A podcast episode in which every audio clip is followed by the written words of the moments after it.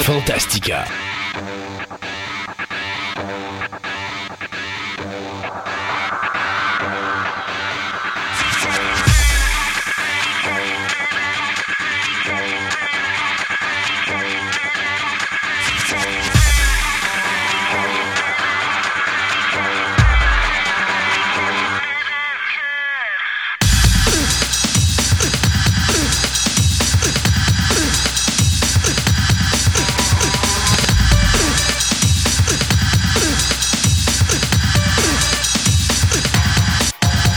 Bonjour mesdames et messieurs, bienvenue à cette nouvelle édition de Fantastica. Mon nom est Christophe Lassens et euh, très au loin, mais si près de moi, il y a monsieur Sébastien. Bonjour Sébastien.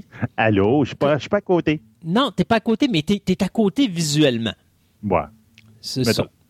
Euh, hey Sébastien, euh, je veux euh, prévenir les auditeurs que dans les prochaines émissions, il va y avoir des annonces qui vont être faites. Je te dirais là maximum dans les deux prochaines là, parce qu'il y a des choses que on attend de finaliser, mais c'est des belles choses qui s'en viennent encore une fois Fantastica. Donc on va vous parler de ça plus en détail si on est chanceux dans la prochaine, mais d'après moi, ça risque d'être dans l'émission 80, euh, où est-ce que là, on va faire la- les, les grandes annonces. Donc ça, c'est des choses qui s'en viennent. Je voudrais aussi euh, souligner quelque chose. Euh, Raphaël Beaupré, avec qui je travaillais à Choix Radio X et avec qui j'ai fait des podcasts de Sex Games and Rock and Roll et que je vais encore continuer à faire des podcasts avec Raphaël. Eh bien, malheureusement, Raphaël a été libéré de Choix Radio X. Je sais qu'il y a beaucoup, beaucoup d'animateurs qui vont quitter Choix euh, à l'automne. On a, bon, moi, je connais un petit peu certaines, euh, certaines personnalités là, là-dedans qui vont, qui vont quitter, mais je peux pas en parler par respect pour Choix Radio X. Sauf que, euh, on avait mis un lien pour le podcast de Quentin Tarantino, la première partie. Alors, il y en a probablement qui essayent d'aller le chercher présentement. Vous allez vous rendre compte que ça marche pas. C'est normal parce que comme Raphaël ne travaille plus pour Choix Radio X, ben Choix Radio X a éliminé euh, les podcasts de Raphaël de son site euh, de Choix Radio X. Donc, Raphaël est en train de chercher un host ou un emplacement pour mettre ses podcasts. Alors, c'est qu'une question de temps. Quand que ça va vous revenir, ça on va vous tenir au courant. Euh, D'ailleurs, on va probablement rediffuser l'épisode numéro 1 avant de présenter l'épisode numéro 2 sur la carrière de Quentin Tarantino que j'avais fait avec elle. Et je vais continuer ma, ma, participation avec, euh, avec Raphaël au niveau des, euh, des, euh, du podcast de Sex Games and Rock and Roll, à moins qu'elle décide d'arrêter. Mais au moment où, où on se parlait la dernière fois, elle avait vraiment l'intention de continuer. Donc, euh, ma participation là-bas va continuer. Cependant, ma participation à Choix Radio X, ça, ben, c'est encore dans, dans l'air. Alors, j'ai envoyé un email à qui de droit pour dire, écoutez, euh, qu'est-ce qui se passe pour cet automne? Donc, dès que je vais avoir des réponses, euh, je vais vous tenir au courant, mais ça va aller avec les annonces parce que j'ai déjà un plan B. Alors, euh, c'est pour ça que je vous dis, là, dans les prochaines émissions, là, les, euh, soit la prochaine ou dans deux émissions, il va y avoir des grosses annonces qui vont être faites, euh, autant au niveau de l'émission qu'au niveau de ma participation, au niveau de, de, de, podcasts et de choses comme ça. Donc, euh, il y a plein de choses qui s'en viennent. Là, ça bouge beaucoup présentement. Il faut croire que c'est une année vraiment spéciale, le 2020, avec le COVID et tout ça. Puis là, on dirait qu'on vient au COVID, on se dit, oh, là, on reprend une vie normale et c'est là que tout, euh, tout euh, s'écrase. Alors, euh, on va, on va tout vous, vous tenir à jour. Mais il y a des belles choses qui s'en viennent. C'est pas du négatif, au contraire, c'est du positif. C'est même si je n'ai honnêtement qu'à ne plus être à choix Radio X, je vais, je vous prépare des belles surprises. Donc, inquiétez-vous pas, vous allez, vous allez encore avoir du Christophe en masse à vous mettre à vos oreilles sans J'en problème. débarrasserai pas. de. Non, on se débarrassera pas de moi de même. Euh, Aujourd'hui à l'émission, euh, Marie-Camille va... Ben, pas Marie-Camille. Marie-Camille, oui, effectivement, Oui. excusez. Là, C'est parce que j'ai une Camille à Choix Radio X, puis j'ai Marie-Camille à... à Fantastica. Alors, Marie-Camille va nous parler de musique et elle va nous parler du groupe Apocalyptica. Donc, C'est euh, quoi ça? C'est quel genre de musique? Sais-tu quoi? Elle va nous en parler tantôt, puis Ah, tu auras juste à écouter la chronique et puis tu vas l'apprendre en même temps que les auditeurs. bon. Euh, on va parler à l'auteur de bande dessinée québécois Dez. Euh, au niveau du jeu de société, Yann va nous parler des jeux de famille version numéro 2. Et on a un nouveau chroniqueur qui se joint à notre famille, c'est Tom Bergeron. Si le nom vous dit quelque chose, ben Tom a déjà été euh, chroniqueur ciné à Choix Radio X. C'était comme la personne qui faisait les nouveautés de Netflix. Pendant que moi, j'étais pas en onde. Alors, euh, ben, à un moment donné, Tom a été, euh, a été remercié de, de ses services, je crois c'est l'année dernière, parce que justement, Choix euh, Marceau voulait faire du nettoyage, puis il voulait ramener une nouvelle équipe de nouveaux jeunes chroniqueurs pour sa première section d'émission. Alors, il avait changé beaucoup, beaucoup de chroniqueurs là-dedans.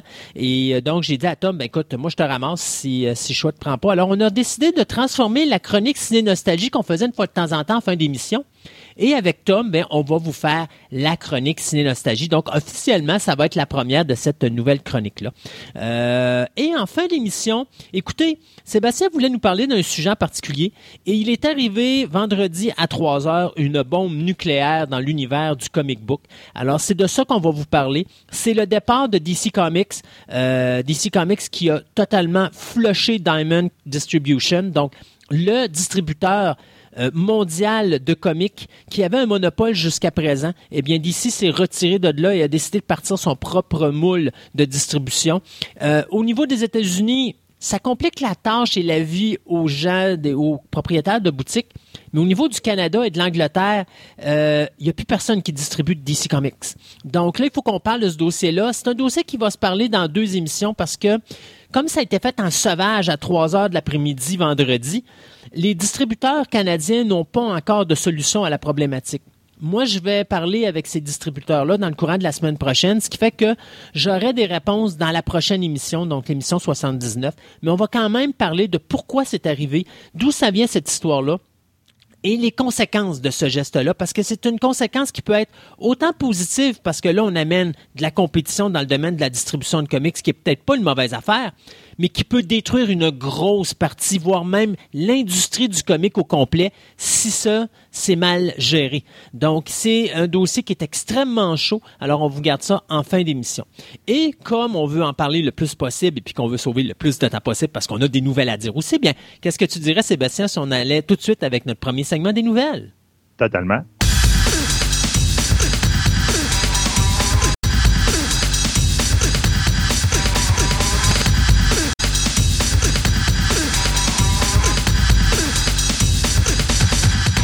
Ce segment de nouvelles vous est présenté par TPM OB et Collection. Vous êtes à la recherche de cartes de sport, de timbres, de monnaies, de cartes Magic, de figurines, de comic book, voire même des cartes Pokémon. Voici l'endroit idéal pour nourrir toutes vos passions. TPM OB et Collection, maintenant réunis à un seul endroit à Québec, soit au centre commercial de Fleur de Lys, 550 boulevard Wilfrid Hamel, Québec, ou allez visiter leur site web à boutique-tpm.com.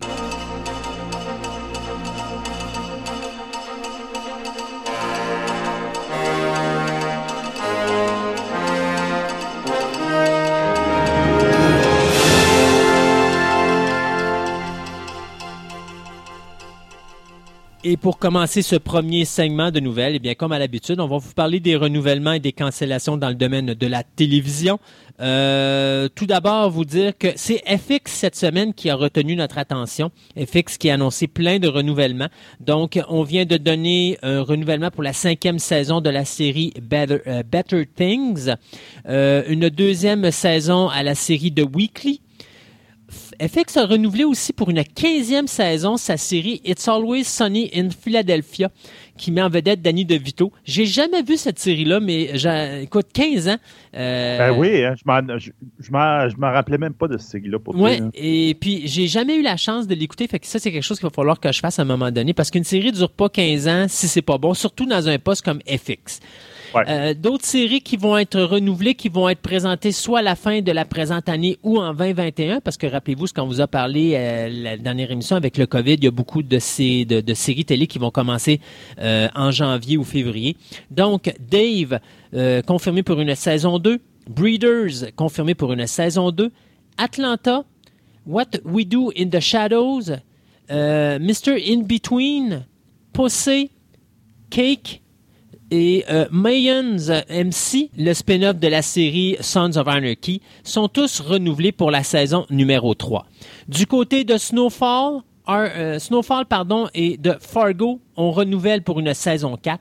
Et finalement, Archer est renouvelé pour une saison 11. Archer, c'est une série d'animation qui est un genre d'hommage au James Bond. Donc, ça aussi, c'est quelque chose qui... C'est pas très gros comme saison, mais ça fait un petit bout de temps que ça dure.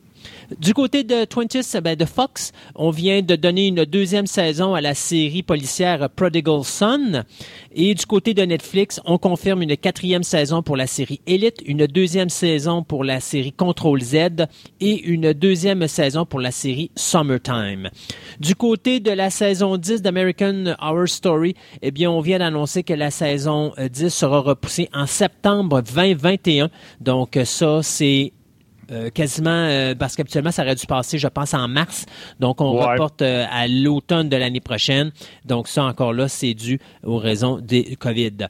Une ça, je me rappelle bien, ça avait été déjà renouvelé il y a un bout de temps pour 13 saisons. Oui, oui, ben c'est ça. Ben, trois saisons additionnelles, la 10, la 11, la 12 et la 13. D'ailleurs, on avait dit que probablement que si American Horror Story devait finir à la saison 13, quoi de mieux qu'une série sur l'horreur de ben finir à une saison 13?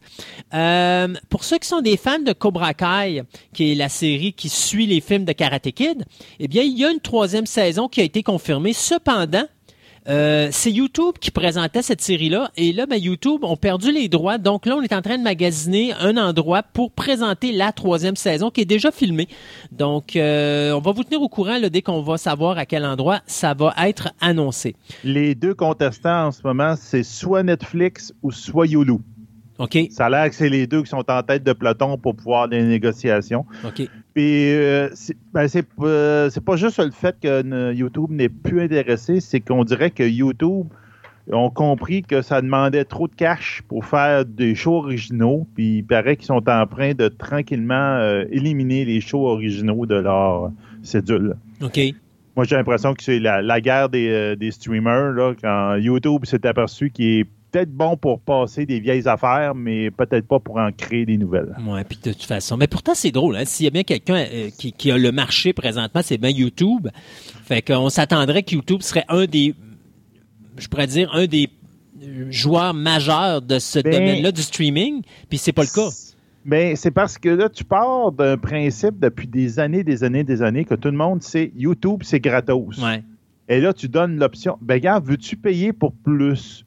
Puis le monde fait ben non, je l'ai gratos. Mhm. Pourquoi que je paierais pour plus? C'est pas pareil comme les autres postes. Il dit je crée Disney Plus, veux-tu payer? Ben OK, je vais payer, là, mais ça n'existait pas gratos Non, effectivement. Euh, au niveau cinéma, ben, pour les amateurs euh, du film Décadence ou ça, ben, vous serez malheureux d'apprendre que le nouveau film, le spin-off de la saga d'épouvante qui avait été écrit par Chris Rock et qui mettait en vedette Chris Rock et Samuel L. Jackson, ben, c'est repoussé au 19 mai de 2021. Bon, ben de mon côté, j'ai deux affaires intéressantes. Euh, les studios Ghibli, Ghibli. Oui, Ghibli. Euh, Ghibli. Euh, ils vont sortir leur premier film en animation 3D à la TV japonaise cet hiver. Ça va s'appeler Anya Tomajo ou encore Anya et, et and the Witch. Donc, ça.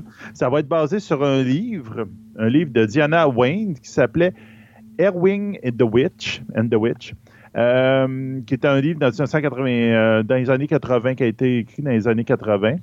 Euh, pour ceux qui connaissent un peu cette série de livres-là, ou même l'auteur, ben, on peut se rappeler qu'il y avait une, nouvelle, une autre nouvelle qui s'appelait le euh, le château, euh, de moi, Whole Moving Castle, oui. qui avait effectivement fait un film que Ghibli avait fait pour un film, c'était du même auteur. Donc, ils ont pris un autre livre de cet auteur-là, ils ont décidé de le faire.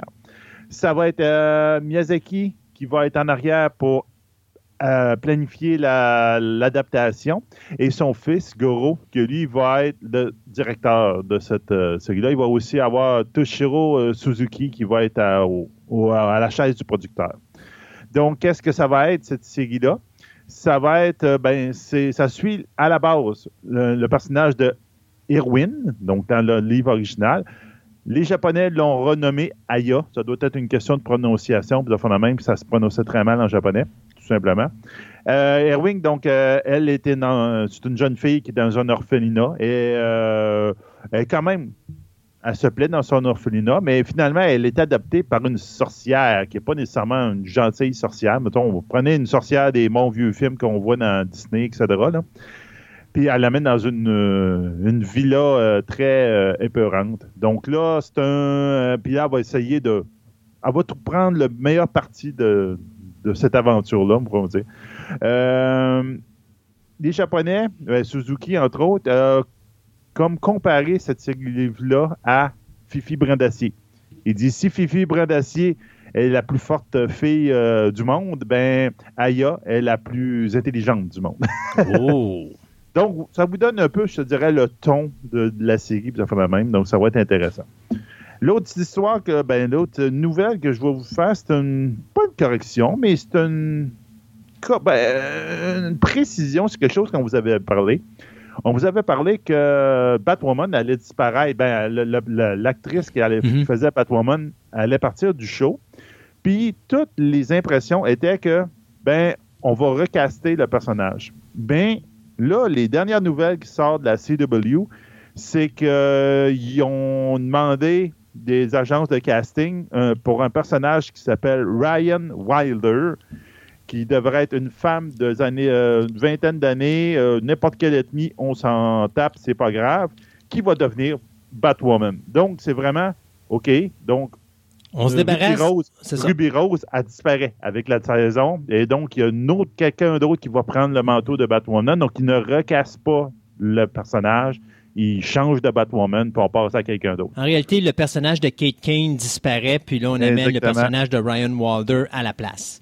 Exactement. Donc, euh, c'est un petit peu. euh, comme, il y a bien du monde qui dit voyons, c'est dégoûtant dans un univers où ils, ont, ils peuvent tout faire avec des voyages dans le temps, etc., avec tout euh, l'univers qui se sont créés. Ils auraient pu faire euh, changer la face puis garder le même personnage. non, ils ont J'aime mieux ça. C'est-tu sincère? J'aime mieux ça parce que d'abord, un, ça va être moins déroutant pour les gens de se dire, ouais, mais pourquoi, pour- ils ont changé le visage. À moins de trouver une actrice qui ressemble vraiment à l'actrice originale, là, je trouve que DC viennent de se donner euh, une facilité parce que c'est beaucoup moins compliqué. Puis euh, si c'est bien écrit, ça va passer. Là. Il peut y avoir plein de raisons. Oh oui. Je pense que le problème principal, par exemple, ça va être tous les personnages secondaires de la première saison, surtout ceux qui étaient reliés de près avec le personnage de Kate Kane, que là, qu'est-ce qu'on va faire avec ces personnages-là? Est-ce qu'on repart une nouvelle dynamique ou est-ce qu'on va faire en sorte que Ryan Wilder, le personnage de, de, de, de Ryan Wilder, va être comme associé, soit une cousine de Kate Kane ou quelqu'un qui était dans l'entourage de Kate Kane qui va pouvoir continuer à avoir ces relations-là avec ces personnages-là? Parce que ça, c'est un risque de restarter Oui. une nouvelle ligne où est-ce que là, tu as plein de nouveaux personnages? Si tes personnages ont marché dans la première saison, puis tu crées des nouveaux personnages qui, eux, marcheront pas, ouf, ouais, là, tu t'amènes des problématiques. Là. Là, je sais pas, quand je ré- je l'écoute plus, là. Comme j'ai écouté un que le début, j'ai pas super aimé, j'ai pas continué, là. Mais, euh, euh, le, le méchant est, est très, très, très relié au personnage principal. La- Mhm. la- euh, puis là, c'est comme, tu défais le monde. En tout cas, j'ai hâte de voir comment ils vont faire. Peut-être qu'ils vont conclure l'arc avec ce personnage-là à la fin de la saison, puis qu'après ça, ils vont partir sur quelque chose de neuf. On verra bien. Oui, exactement.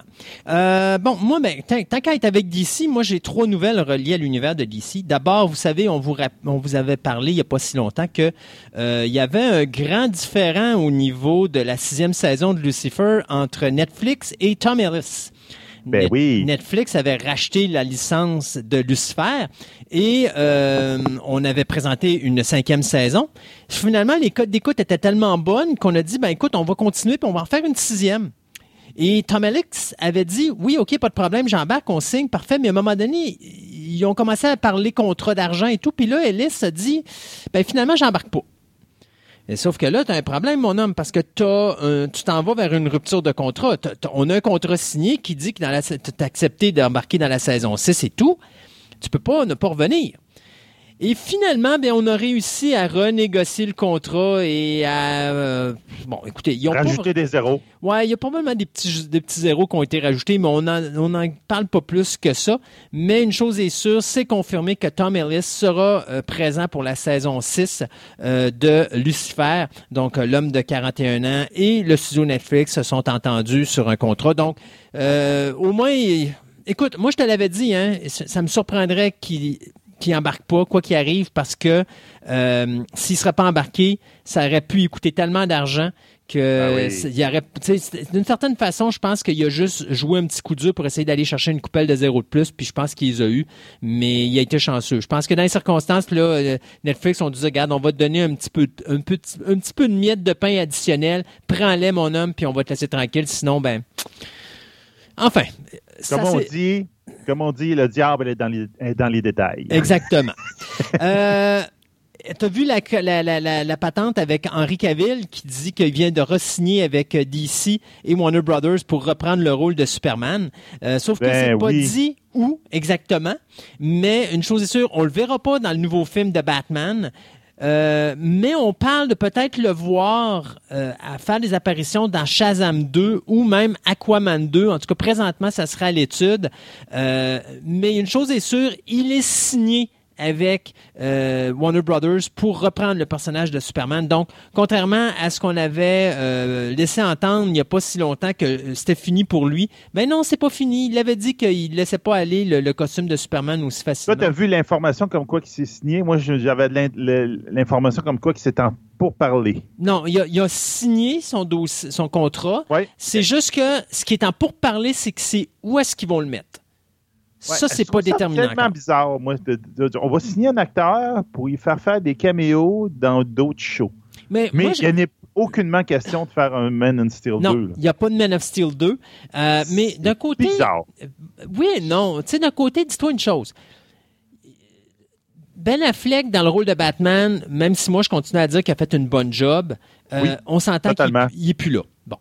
Non, on n'a plus de. Joker dans l'univers du DCU. Mais on a encore Margot Robbie qui fait Harley Quinn et que n'importe quoi Oui. qu'ils vont faire, ils vont garder Margot Robbie en visuel Harley Quinn. Ben on oui, a- c'est sûr. On a Gal Gadot qui s'occupe de Wonder Woman. On a Jason Momoa qui représente Aquaman. Donc, euh, tu sais, on garde des visages parce qu'on sait que ces visages-là représentent bien le héros de DC Comics. Et je pense que c'est ce qu'on a voulu faire avec Cavill. On considère que Cavill est probablement le meilleur look de Superman qu'on peut trouver présentement. Donc, on veut pas le perdre comme acteur dans ce rôle-là. Euh, et donc, je pense que c'est la raison pourquoi qu'on le signe, pour dire, on te garde dans l'univers de euh, Superman, mais Mhm. on ne sait pas encore qu'est-ce qu'on va te faire faire. Donc, On ne sait pas quoi faire avec toi. Pas encore, mais on travaille là-dessus. Fait que, tu sais, d'un côté, ça paraît niaiseux, mais d'un côté, je pense qu'on fait juste euh, s'assurer d'un look qu'on veut conserver, même si le DCU n'existe plus, on va quand même essayer de garder certains personnages avec le, le- le même visage que de, de- de changer continuellement puis que de mêler tout le monde. Déjà, Batman va être mêlant. Euh, je pense que l'idée de garder le plus de stabilité possible est une bonne décision de la part de DC. Parce Et pour- que déjà, Ben Affleck était un choix difficile, Oui. euh, un choix contesté, mettons, appelons ça de même, quand même, en fin de compte, il a fait une belle job. Oui. J'ai hâte de voir le nouveau parce que lui, il est encore plus contesté. Hey, Pattinson, moi, je suis pas capable. Honnêtement, là, Non, euh, j'aime le, lui, je ré- le vois pas, là. j'aime le réalisateur, mais la seule chose en, en distri- au niveau de la distribution des acteurs que j'aime dans ce film-là, c'est le personnage du pingouin, euh, qui, qui- est le seul acteur que je peux voir qui est intéressant. Parce que moi, d'avoir Alfred euh, Pennyworth qui est rendu afro-américain, euh, je pense que Catwoman est rendu comme ça aussi. Euh, malgré que Catwoman, on l'avait déjà vu à la télévision comme ça dans la troisième saison. Fait que ça, ça peut, ça peut être accepté. Mais, euh, tu sais, il y, a- il y a des affaires que j'ai de la misère avec ce film-là. Sur toute la ligne, j'ai comme vraiment l'impression que je vais avoir de la misère à embarquer, malgré qu'encore là, j'aime le réalisateur. C'est un, un gars qui nous a donné les euh, deux derniers planètes des singes. Euh, donc, c'est un réalisateur qui a beaucoup, beaucoup, beaucoup de savoir-faire au niveau de la mise en scène. Donc, c'est pas un deux de pique. Mais j'ai de la misère avec Pattinson. Je suis pas capable de me l'imaginer. À moins qu'on y enlève, à moins qu'on y enlève ses petits cheveux bouclés, puis qu'on essaie de le transformer, puis de faire en sorte qu'il va devenir un Bruce Wayne plus réaliste. Là. Je suis vraiment pas capable de supporter ce gars-là, mais en tout cas, on va voir ce que ça va donner. Et pour finir, au niveau des petites nouvelles de DC Comics, euh, pas DC Comics, mais du DC Universe, pardon, euh, on vous a parlé que, effectivement, dans la dernière émission, il y allait avoir un Director's Cut de la Justice League, soit la Zack Snyder Director's Cut qui va être présenté Ouais. sur HBO, HBO Max. HBO Max a confirmé qu'il y a 30 millions de dollars qui vont être investis sur la production, sauf que M. Snyder n'a pas le droit de refilmer des séquences. M. Snyder n'a pas le droit de refaire des effets spéciaux pour euh, le film en question. Et M. Snyder n'a pas le droit d'aller rechercher des acteurs pour refaire des voice-overs, sauf si c'est vraiment essentiel sur des séquences qui ont déjà été tournées.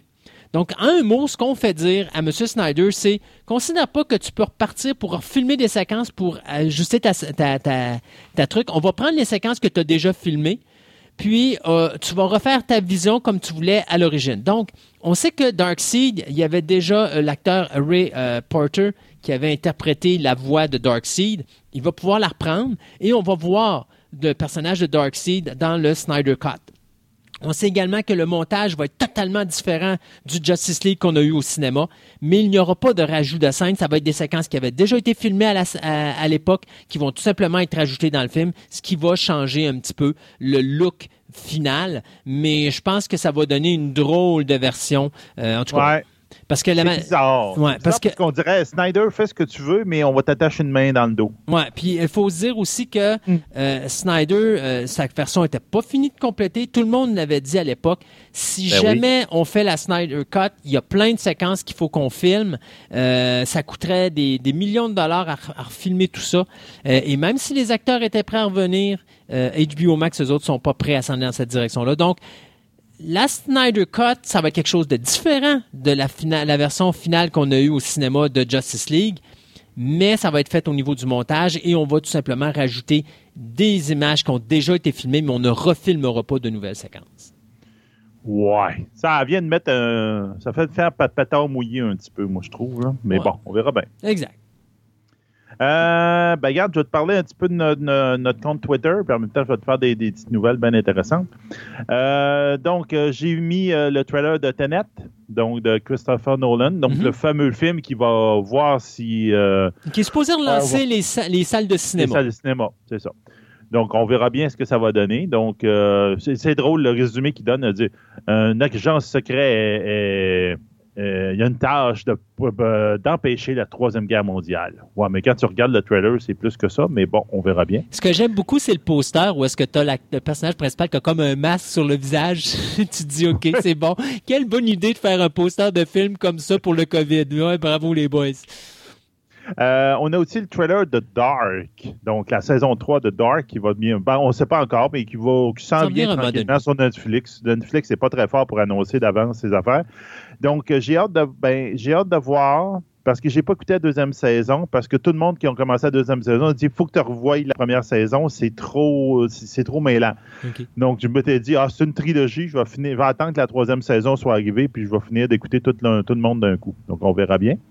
Euh, parlant de Netflix, mais Netflix ont quand même annoncé la saison 2 de Umbrella Academy qu'on va voir le 31 juillet. Donc on a finalement une date. Donc euh, yeah!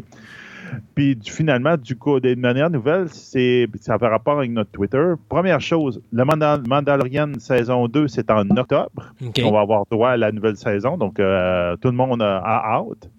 Mais ce que j'ai mis sur notre Twitter, c'est quelque chose, je suis tombé par-dessus. C'est sorti, ça fait quelques temps, on s'entend, mais je, suis tombé par-dessus par hasard.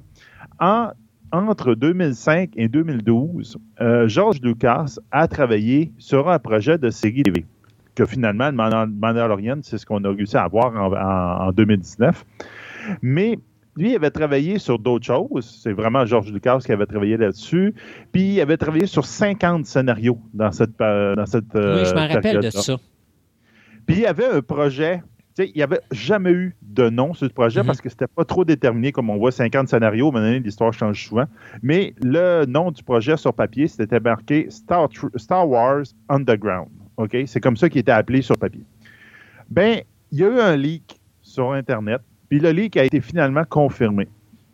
Donc, c'est une vidéo de 10 minutes qui a été leakée sur YouTube qui montre, euh, c'est comme ce qu'on appelle en anglais un proof of, concept. Donc, c'est ce que George Lucas se promenait dans sa valise avec pour dire, regardez les postes de TV, voici ce qu'on aimerait faire, voici le look de ce que j'aimerais faire. Et, euh, si je me rappelle bien, c'était 50 épisodes fermes. La négociation, c'était vous achetez tout, vous présentez tout. Il n'y a pas de, on présente une saison pour on y renouvelle après. Là, c'est, vous, vous achetez les 50 épisodes, vous diffusez les 50 épisodes. C'est ça. Puis, là, donc, il y avait comme ce démo-là qui était là pour prouver que, bon, voici comment qu'on voudrait. Probablement aussi, il y avait ça, ça estimait aussi le coût de la série. Puis, bon, ça a l'air que les postes étaient bien, bien, bien intéressés. Ils n'ont jamais eu, euh, tu sais, de, de, nom ferme de postes qui avaient été vraiment intéressés, mais ça a l'air que les postes étaient tous étaient intéressés. Mais en 2010, une série qui prend plusieurs millions par épisode, C'était impensable. Maintenant, c'est avec Game of Thrones de même, c'est quasiment du courant. Là. Ben, c'est ça. Donc, j'ai mis cette petite vidéo-là sur euh, notre Twitter. Les cinq premières minutes, c'est le proof of concept. Donc, vous voyez une scène qui se passe dans une cité impériale où il y a une espèce de conspiration de la, la, la rébellion qui essaie de faire quelque chose. Puis l'autre cinq minutes du dix minutes, c'est le making-of de cet épisode-là. Donc, c'est super de fun de le voir. C'est tu dis, waouh, c'est vraiment le look des films, puis le, style de Lucas va faire le même. Donc, ça vaut la peine d'aller voir ça, mm. puis vous instruire de qu'est-ce qui aurait pu être si George Lucas avait eu euh, quelqu'un qui avait donné l'argent, puis la, possibilité de mettre ses 50 épisodes. Euh, en 2010, la Suède nous a sorti une mini-série qu'on a eue ici euh, sur DVD en trois films. C'est la série Millennium. Euh, je sais pas si c'est moi honnêtement provenant de la Suède, je considère que c'est probablement la plus belle chose que j'ai vue d'eux autres. Euh, super belle mini-série euh, détective, on pourrait ben, pas détective mais espionnage un petit peu. Ouais, un peu espionnage, polar, ça, ça va un peu dans ces affaires-là. loin. Euh, on avait essayé de faire un remake du premier film euh, aux États-Unis, ça avait eu un mm. flop. Et en 2018, Sony Pictures avait décidé de faire une conclusion, un quatrième volet, euh, qui était The Girl with, mon Dieu, je, je me rappelle plus comment ça s'appelait là, mais avec des allumettes ou je sais ouais, quelque chose du genre. Hein. Et puis finalement, c'était avec Daniel Craig et c'était également un flop. ça avait vraiment pas marché. Ben, il faut croire que Sony sont, sont, sont, vraiment obstinés sur ce sujet parce que là, on a décidé de faire une nouvelle série basée sur euh, cette série suédoise qui va s'intituler The Girl with the euh, Dragon Tattoo. Donc, euh, c'est en réalité, ça va être un genre de reboot, mais ça va pas ça va être une adaptation des euh, romans de Stig Larsson, qui était la personne qui avait écrit cette mini-série-là à l'origine. Et ça va être comme un genre de, de, de on va faire comme un spin-off, quelque chose qui est totalement inventé. Donc c'est pas, on reprend pas la série Millennium. On la complète pas, on la suit pas, on sait pas, ça se passe pas avant. C'est vraiment quelque chose de totalement nouveau. Et on va suivre les euh, aventures du personnage phare de, cette mini-série qui était Lisbeth Salander. Donc cette femme là qui ressemble un petit peu à, une créature punk, euh, mais qui est extrêmement intelligente et qui est capable d'aller chercher de l'information qu'on pensait pas euh, être capable d'aller trouver. Donc l'actrice, ben, le personnage avait été interprété par Numi Rapace, avait été interprété par Rooney euh, Mara et aussi par Claire Foy. Eh bien, là, on n'a pas de nom. Euh, tout ce qu'on sait présentement, c'est que c'est Sony Pictures qui vont s'occuper de la production. C'est Amazon Prime qui a acquis les droits et qui va coproduire avec Left Bank Pictures.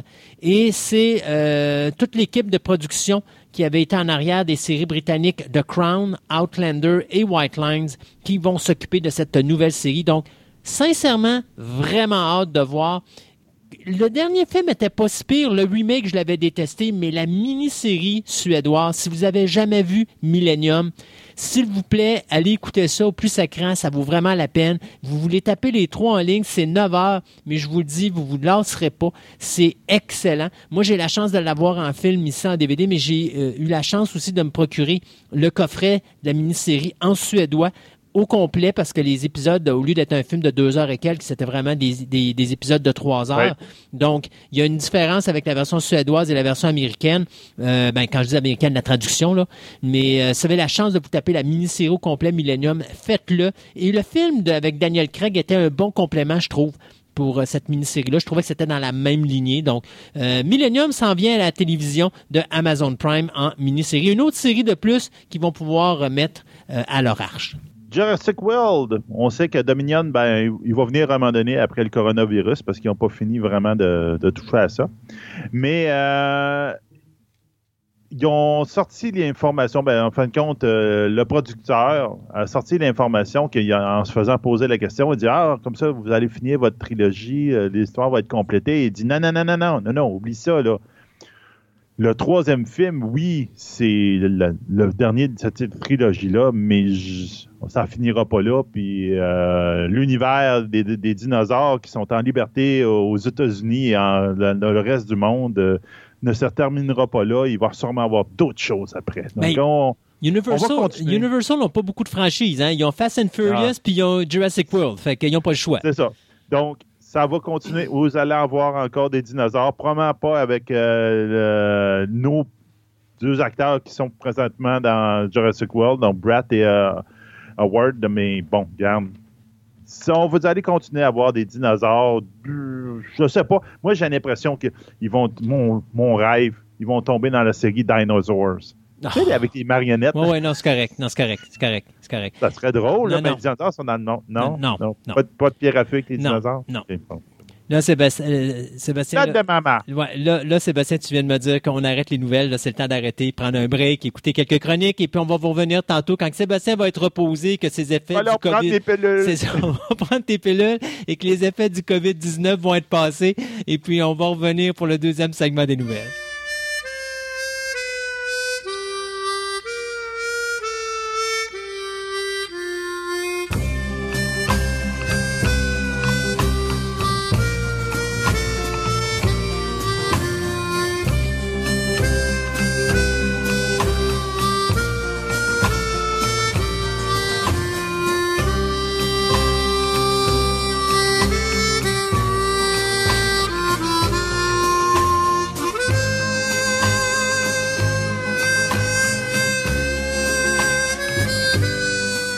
On avait spécifié il y a quelque temps, euh, on a fait quelques petites modifications à Fantastica. L'objectif étant d'amener le plus de chroniques possible.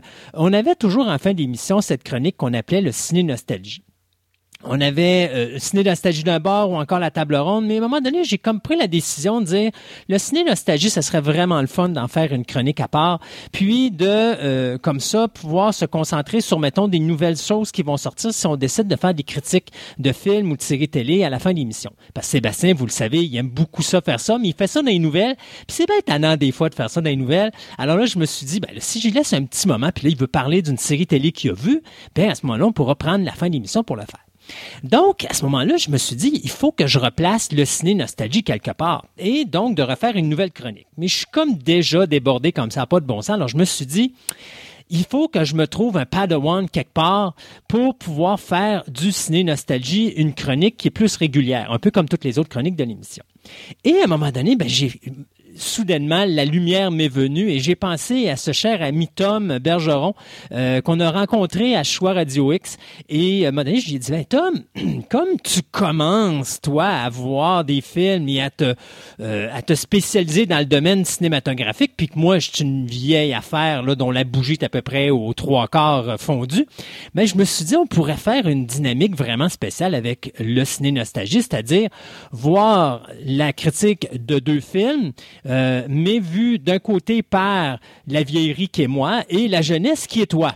Et ce à quoi mon ami Tom, en riant comme il vient de le faire, a dit Ben ouais, sais-tu, ouais, ça serait pas une mauvaise idée. Et donc, on accueille notre nouveau chroniqueur cinéma, Tom Bergeron. Bonjour, Tom. Allô, Christophe, ça va bien? Ça va très bien, et toi?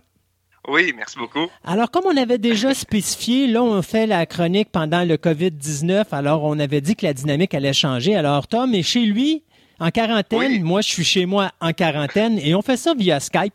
Euh, Tom, juste pour un, peu que les gens te connaissent, qu'est-ce qui te fait déclencher dans le domaine du cinéma? Euh, je sais pas c'est où que ça vient, ce côté-là, mais j'ai toujours aimé écouter les films et euh, de, regarder ce qui s'est fait aussi dans le passé. Je me rappelle d'un premier film que j'ai vu quand j'étais jeune qui m'ont marqué, Alien, euh, quand les quatre étaient sortis. Il y avait eu le coffret en cassette, je crois, que mon père s'avait fait prêter, puis j'avais écouté ça, puis j'avais adoré. Et après, ça a continué avec Pulp Fiction, euh, même The Wall de Pink Floyd que j'avais vu quand j'étais jeune, ça m'a traumatisé un peu, mais j'ai toujours aimé le cinéma euh, depuis que je suis jeune. Et là, ça a juste devenu une passion que euh, de collection de films et tout ça. Et je réécoute même les nouveautés, pas juste les vieux films. Je suis beaucoup plus dans les nouveautés mais j'essaie d'avoir quand même des vieux films que je m'amuse vraiment de ce côté-là euh, pour tout regarder, puis beaucoup l'actualité aussi. C'est d'un côté que j'aime bien. Et dont la raison pour laquelle je t'appelle mon Padawan, c'est parce que justement, je vais te former dans les vieux films et, t'amener dans cet univers incroyable qui est le vieux cinéma des années 40, 50, 60, 70, 80, 90 et même les années 2000. Puis même des fois, on va déborder dans les années 2010 pour te laisser un break, pauvre petit. Mais... Mais je, trouvais que le concept était plaisant, justement, de, de, de voir la vision de quelqu'un qui, justement, commence et à voir des vieux films puis à s'incruster dans ce, dans ce style de cinéma qui est vraiment pas la même chose que le cinéma qu'on écoute aujourd'hui. Non, qui est complètement différent, qu'on peut voir les styles. Il n'y avait pas d'effets spéciaux euh, euh, par ordinateur dans le temps qui étaient extraordinaires, que c'était tout plus pensé aussi d'une manière différente, là, que, que, je trouve vraiment intéressante à voir, d'amener quelque chose euh, exemple, je parlais d'Alien tantôt. Alien, on le voit presque pas dans le premier film. C'est ça qui devient peurant, c'est qu'il y a un mystère qui est là, qui est présent, mais on le voit pas. Il y a quelque chose qui est, dangereux. Oui, puis en plus, ben t'as pas beaucoup d'argent, donc il faut que tu trouves une manière de faire en sorte que tes effets spéciaux fonctionnent, avec pas beaucoup de budget, puis que ça ait l'impact que aujourd'hui on n'a plus besoin de se forcer pour le faire parce que tu te dis bon, regarde, moi dire ça au gars de la, du numérique, puis ils vont m'arranger une image, puis ça va être gagné, puis ça va me coûter bien moins cher que de commencer à, à faire un, une créature en latex puis toute la quête, alors que tu te dirais ouais, mais si t'avais pas l'argent à l'origine, ta créature au latex, tu l'aurais fait comment pour essayer d'aller chercher plus de réalisme? Et c'est de là qu'on voit des films comme Alien, comme Jazz, euh, des films où est-ce que les créatures, tu les vois pratiquement pas, et ne les voyant pas, ben c'est ça qui hausse la qualité et le culte du film en question. Oui, exactement. Et à un moment donné, ben, parce qu'il faut que les auditeurs le sachent, parce qu'il y a des gens probablement qui doivent se dire Hey, Tom Bergeron, ça me dit quelque chose. Tu as été à choix aussi euh, pendant la période où moi j'étais avec Marceau. Toi, tu es arrivé aussi avec Marceau, où est-ce que là, tu parlais, je pense, plus de Netflix puis de, ce qui passait sur les ondes. Exactement, que je faisais plus. Ma demande était de, l'actualité et qu'est-ce qui était nouveauté sur les plateformes pour que le monde sache qu'est-ce qui arrive. C'est quand même beaucoup de stock qui chaque jour presque Netflix. C'est assez fou que moi j'arrivais avec euh, les nouveautés qui s'en venaient qui, qui vont être intéressantes pour le monde. Mm. Puis en plus, ben là maintenant, euh, tu sais, as Netflix, mais là tu as euh, Disney Plus qui s'en vient, puis tu as d'autres postes de streaming qui s'en viennent. Fait qu'à un moment donné, ça va être débile parce qu'il va y avoir plus de stock au streaming qu'il va en avoir au cinéma. Oh oui, oui, c'est ça. Puis avec qu'est-ce qui se passe présentement, je pense que ça va beaucoup changer aussi. Oui, effectivement. donc, on arrive avec notre ciné nostalgie. Puis je me suis dit, euh, notre cher ami Tom, la façon qu'on va agencer ça, c'est que euh, je vais te faire commencer dans le bas de l'échelle. Fait qu'on va juste prendre un réalisateur qui est probablement un des plus simples à comprendre, qui est Stanley Kubrick. Euh, et, et, on va s'amuser un petit peu avec son regard sur le monde de la guerre. Principalement avec deux films dont on va vous parler aujourd'hui à notre ciné nostalgie. Le premier étant Path of Glories et le second étant Full Metal Jacket moi, je vais commencer avec Path of Glories, qui est un film de 1957 euh, qui met en vedette euh, Kirk Douglas, il y a euh, Ralph Meeker, Adolphe Menjou et George McReady. Et l'histoire de Path of Glories ou Les Sentiers de la Gloire, bien, c'est une histoire qui se passe pendant la Première Guerre mondiale où trois soldats vont être traduits en cours martial pour avoir fui devant l'ennemi la clique, c'est que au niveau de cette histoire-là, ce qui se passe en réalité, c'est que bon, on a, euh, on est durant la, Première Guerre mondiale, on est en 1916, on est dans les tranchées, et à un moment donné, euh, l'armée française décide de donner le coup de grâce puis dire, on fait une attaque complète pour capturer euh, l'ennemi. Sauf que à travers les différents généraux qui sont sur place et qui contrôlent euh, les différents segments de cette armée-là, euh, il y en a un qui a la chienne. Et lorsque tout le monde s'en va au front et qui sort des tranchées pour aller attaquer l'ennemi, bien, il y en a qui y vont pas. Et à ce moment-là, ça fait en sorte que l'armée française se fait complètement ramasser. Lorsqu'on revient, euh, on décide à ce moment-là qu'on va euh, causer, euh, pas causer, mais on va créer un, euh, un, tribunal dans lequel tous les gens devraient être accusés et être abattus. Bon, bien sûr, là-dessus, il y a un homme du nom de Kirk Douglas qui était, avant d'être à la guerre, un avocat qui dit, écoutez, on va faire un, tribunal, sauf que au lieu d'accuser tout le monde, parce que ça n'a pas de bon sens, on peut pas tout tuer tout le monde, bien, on va prendre chacun un homme par réserve. et cet homme-là va être le responsable de sa réserve, c'est-à-dire que s'il est accusé, il sera abattu au nom de la réserve et non pas liquider la réserve au complet. Ce qui fait qu'il y a trois hommes qui se retrouvent devant un tribunal pour être accusés de crime. Là où c'est vraiment loufoque au niveau du film, même si c'est un film qui est extrêmement sérieux, mais que c'est un film anti-guerre de Stanley Kubrick, c'est que les trois hommes en question se sont retrouvés au front Ils sont pas restés en arrière, eux autres. Eux autres étaient en avant.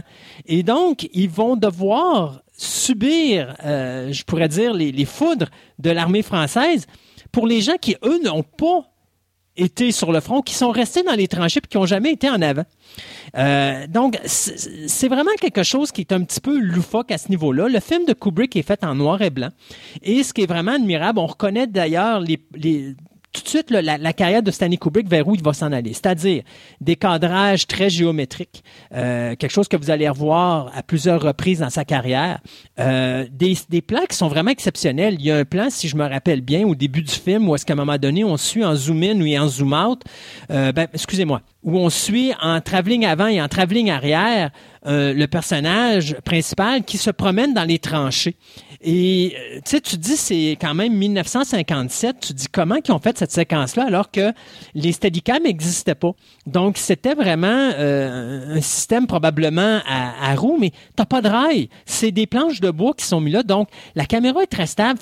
C'est encore un, petit délice de voir à quel point que Kubrick a réussi d'une façon technique à amener un aspect vraiment intéressant que les gens aujourd'hui vont regarder, vont dire bon c'est normal, c'est correct. Euh, on a vu ça dans plein de films, mais il faut se rappeler qu'en 1957, comme je disais, tu n'avais pas de Steadicam, tu n'avais pas de technologie qui permettait de faire ça. Tu as encore moins des drones qui permettent de filmer avec une stabilité. Donc, il est allé chercher un visuel qui est époustouflant pour un film de la sorte, euh, qui est, d'après moi, si je me trompe pas, je pense que euh, Path of Glory était son deuxième film. oui, il était, je pense, troisième peut-être. il, il y a Killing avant. OK. Euh, puis je pense qu'il y en avait un autre, je pense que c'était son troisième long métrage. Mais il n'y avait pas eu, de chance à date. Puis d'ailleurs, je me rappelle le prochain projet que Stanley Kubrick voulait faire, il y a personne qui voulait le faire. Puis c'est Kirk Douglas qui est arrivé dans le dossier puis qui a dit, moi je vais le produire parce que je considère que le projet est vraiment bon. Puis euh, finalement, c'est grâce à Kirk Douglas d'une certaine façon que Kubrick s'est fait une carrière parce que Path of Glory, euh, of Glories, pardon, est devenu, ou plutôt c'est Path au pluriel of Glory, qui est devenu un, un succès monstre au niveau du box-office.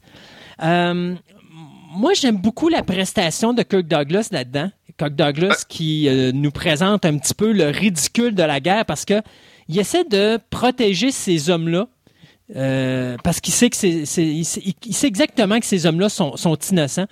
Euh, puis il essaie justement de reporter les vrais coupables, mais on voit vraiment que la Cour, elle, n'a qu'une idée en tête, c'est juste de sacrifier ces gens-là pour faire un exemple de ces gens-là, c'est-à-dire, on vous avait dit de faire de quoi, vous l'avez pas fait, ben voilà le prix que vous avez à payer euh, si vous le faites pas, de façon à ce que le prochain coup que ça va se faire, ben vous allez agir de la sorte. Vous allez faire ce qu'on vous dit de faire. Et c'est un petit peu ça, je pense, l'aspect qui est ridicule de Path of Glory, c'est de voir justement ces hommes-là qui ont qui ont été au front, qui ont failli mourir, puis que finalement, ils ont été obligés de revenir en arrière parce que les autres n'étaient pas là, puis que tout leur peloton est en train de se faire annihiler au complet.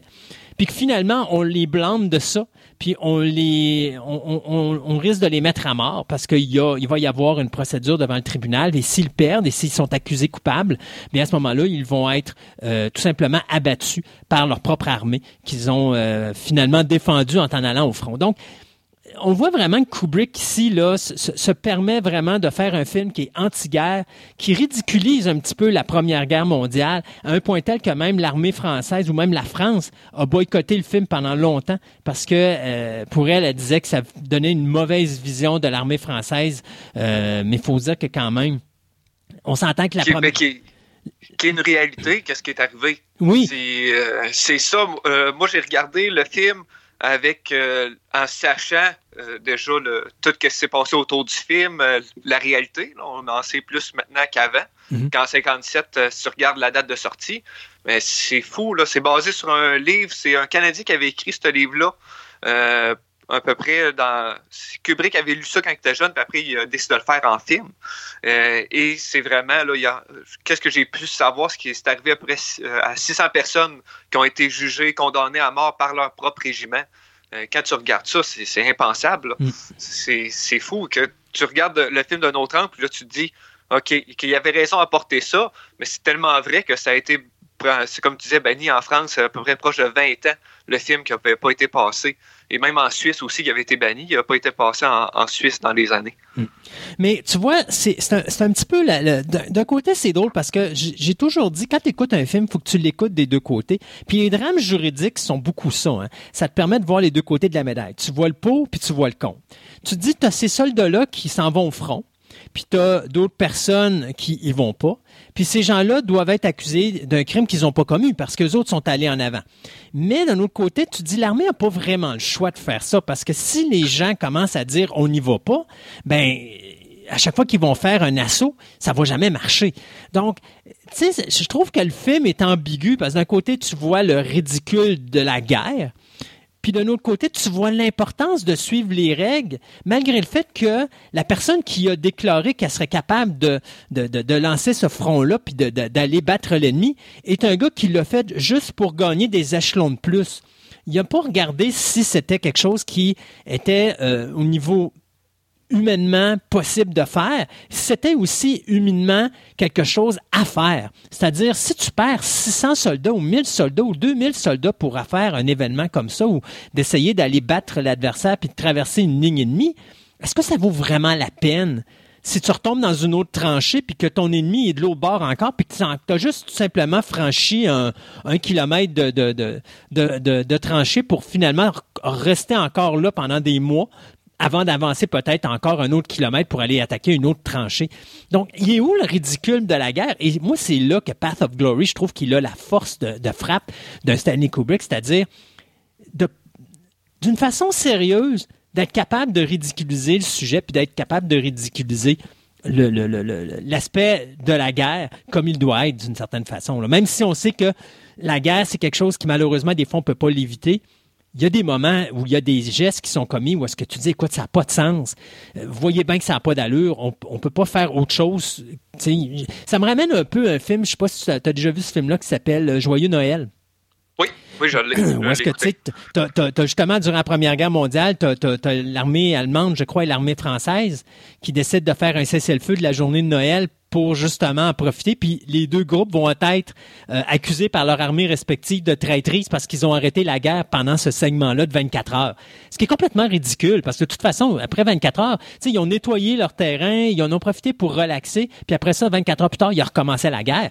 Euh, c'est un petit peu cet aspect-là qui est fort avec Path of Glory, c'est-à-dire à un, moment donné, tu dis, oui, il y a une réalité au niveau de la guerre, oui, elle est là, puis oui, on sait pourquoi qu'elle est là, mais d'un autre côté, c'est il y a plus que la guerre à un moment donné qui rentre en ligne de compte. Tu as des gens qui meurent pour des aspects qui sont complètement stupides, qui auraient pu être réglés euh, d'une autre manière que la guerre. Mais on se dit, bon, de toute façon, on va envoyer nos soldats, c'est eux autres qui vont mourir au front, puis nous, on est bien confortable dans le bureau en arrière, puis on n'a pas à... Puis, il, démontre bien comment que les généraux sont confortables aussi. Le manoir où ce qu'ils sont, c'est pour montrer comment eux sont d'un autre, autre, niveau. Là, de, ils sont pas dans les tranchées du tout. Le, manoir avec la nourriture, euh, euh, le repas qui vient euh, complet, qui mange avec leur petite bavette et les ustensiles, comparé aux autres qui sont dans les tranchées, qui font toute la job. ça démontre aussi le, manque de pas de jugement.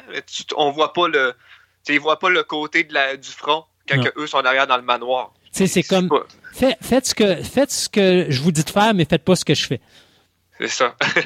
je crois que aussi, pourquoi il n'a pas aidé, mais qui, que moi je trouve extrêmement intéressant, mais qui n'est pas aidé pour la, controverse qu'il y a eu autour de ce film-là, c'est qu'on voit aucunement l'ennemi.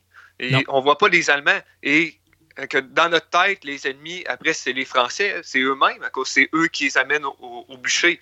Je crois que ça aussi, ça a dû jouer dans, dans le mental du monde. On ne mm. voit aucunement, aucun Allemand, à part une fois à la fin, qui est la, la femme de Stanley Kubrick qu'on voit chanter. C'est la seule Allemande qu'on voit, puis c'est juste un, beau moment en plus du film. Que je trouve que peut-être ça n'a pas aidé pour la controverse, mais ça pousse au film à un autre niveau, je trouve. Puis ce qui est amusant, d'ailleurs, tu parles de cette séquence-là, mais c'est vraiment une belle séquence parce que tu as tout, as tout vécu ça pour finalement voir des gens qui regardent une Allemande chanter justement dans un petit café et relaxer. Puis après ça, ben, tu as le personnage de Kirk Douglas qui est ramené encore au front, puis que lui, ben, il est reparti, puis ça recommence à nouveau. Là. Oui, puis tu vois aussi que quand il présentait avec quelqu'un pour venir chanter une Allemande, tu vois tous les hommes euh, qui commencent à crier après. Euh, des injures, puis quand elle commence à chanter, mais les hommes redeviennent des hommes normaux. Ils chantent avec elle et ils se sont calmés. Que ça aussi, ça, ça amène un côté différent. Hmm. Tu lui donnerais quoi un, comme cote à Path of Glory? je vais y aller avec un 3.5. Ouais, moi je suis d'accord là-dessus. Je suis d'accord là-dessus. 3.5, très beau. C'est la première fois que je voyais Kirk Douglas dans un film. Euh, que j'ai beaucoup aimé son jeu d'acteur, euh, très intéressant.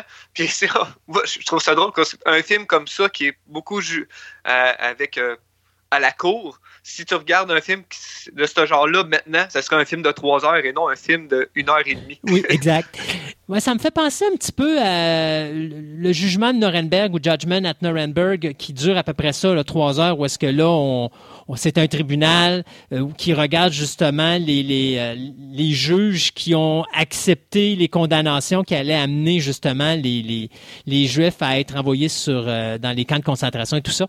Donc, tu sais, des films comme ça où est-ce qu'on parle de la guerre, il y a tellement de pour et de contre qu'effectivement, quand tu regardes un film juridique comme ça aujourd'hui, d'abord, majoritairement, ça va être fait pour la télévision. Puis oui, ça va durer, ça va être une affaire de genre euh, 4 heures avec les pauses commerciales ou 3 heures sans pause commerciale. Puis ils vont vraiment étaler sur le sujet. Là-dedans, ben, c'est très direct. Puis ce que j'aime de Kirk Douglas, et c'est là-dedans qu'on commence à voir vraiment son talent, c'est un gars qui est capable d'avoir une dureté, mais également un, sentiment humain. Alors, tu le vois beaucoup euh, quand tu prends la défense de ces hommes il sait ce qui se passe, il voit ce qui se passe, puis il a beau se battre pour eux autres.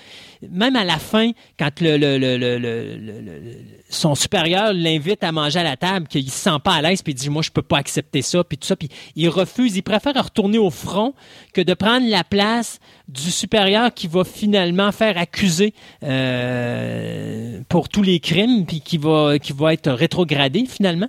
Euh, il va continuer pareil à se battre, même si ça lui coûte de retourner au front. Et ça, Kirk Douglas, avec son visuel au niveau de sa chimie puis de son qui est un des rares acteurs de cette génération-là, où est-ce qu'il était capable d'avoir une prestance très dure à l'écran, un peu à la Burt Lancaster, mais qui va te passer des émotions, ce qu'un Burt Lancaster peut pas faire, parce que lui, c'est juste un armoire à glace. Euh, Kirk Douglas, malgré le fait qu'il est en armoire à glace, tu vois qu'il y a des nuances dans son rôle, dans sa, prestation euh, d'acteur, ce qui fait que ça donne une qualité à ce film-là qui, est top-notch. J'ai adoré son, son jeu d'acteur, je l'ai cru dans, dans le film, c'est vraiment très bon de ce mm. côté-là. Notre deuxième film maintenant. Oui, Full Metal Jacket? Full Metal Jacket. 30 ans plus tard pour Kubrick. oui, effectivement.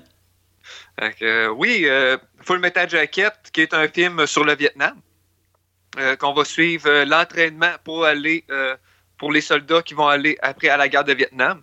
Et ça, j'ai trouvé ça drôle, parce que dans ma tête, le bout d'entraînement durait plus longtemps. c'est juste ça que j'avais de ce film-là, que je me rappelais, que je trouvais très intéressant. Je pense que c'est pour moi le côté qui a été plus marquant c'est l'entraînement et non quand il est à la, quand il est à la guerre. Je sais pas de ton côté si tu as vécu ça. Ben, euh, écoute, le, d'abord, c'est le film qui va mettre euh, en vedette euh, Lee Hermé, l'espèce de, de sergent qu'on va voir dans une multitude de films après ça, mais c'est le film qui l'a mis en premier plan. Et c'est lui qui va le show dans le premier 45 minutes de Full Metal Jacket où justement on voit l'entraînement de, des, euh, des soldats. D'ailleurs, il faut dire que Full Metal Jacket a été fait la même année qu'un autre film sur le Vietnam qui était euh, le film d'Oliver Stone, Platoon. Sauf que moi, entre les deux, je sais qu'il y a beaucoup de monde qui ont préféré Platoon parce qu'il était plus commercial. Moi, j'ai préféré Full Metal Jacket pour plusieurs raisons. Euh, Full Metal Jacket est avant tout un film où est-ce qu'on nous montre à quel point que l'entraînement des militaires est un espèce de lavage de cerveau. Puis euh, on voit aussi une bonne notion du, euh, du bullying là-dedans. bullying qui va amener à la folie d'un des soldats qui va finalement disjoncter à, la fin de l'entraînement.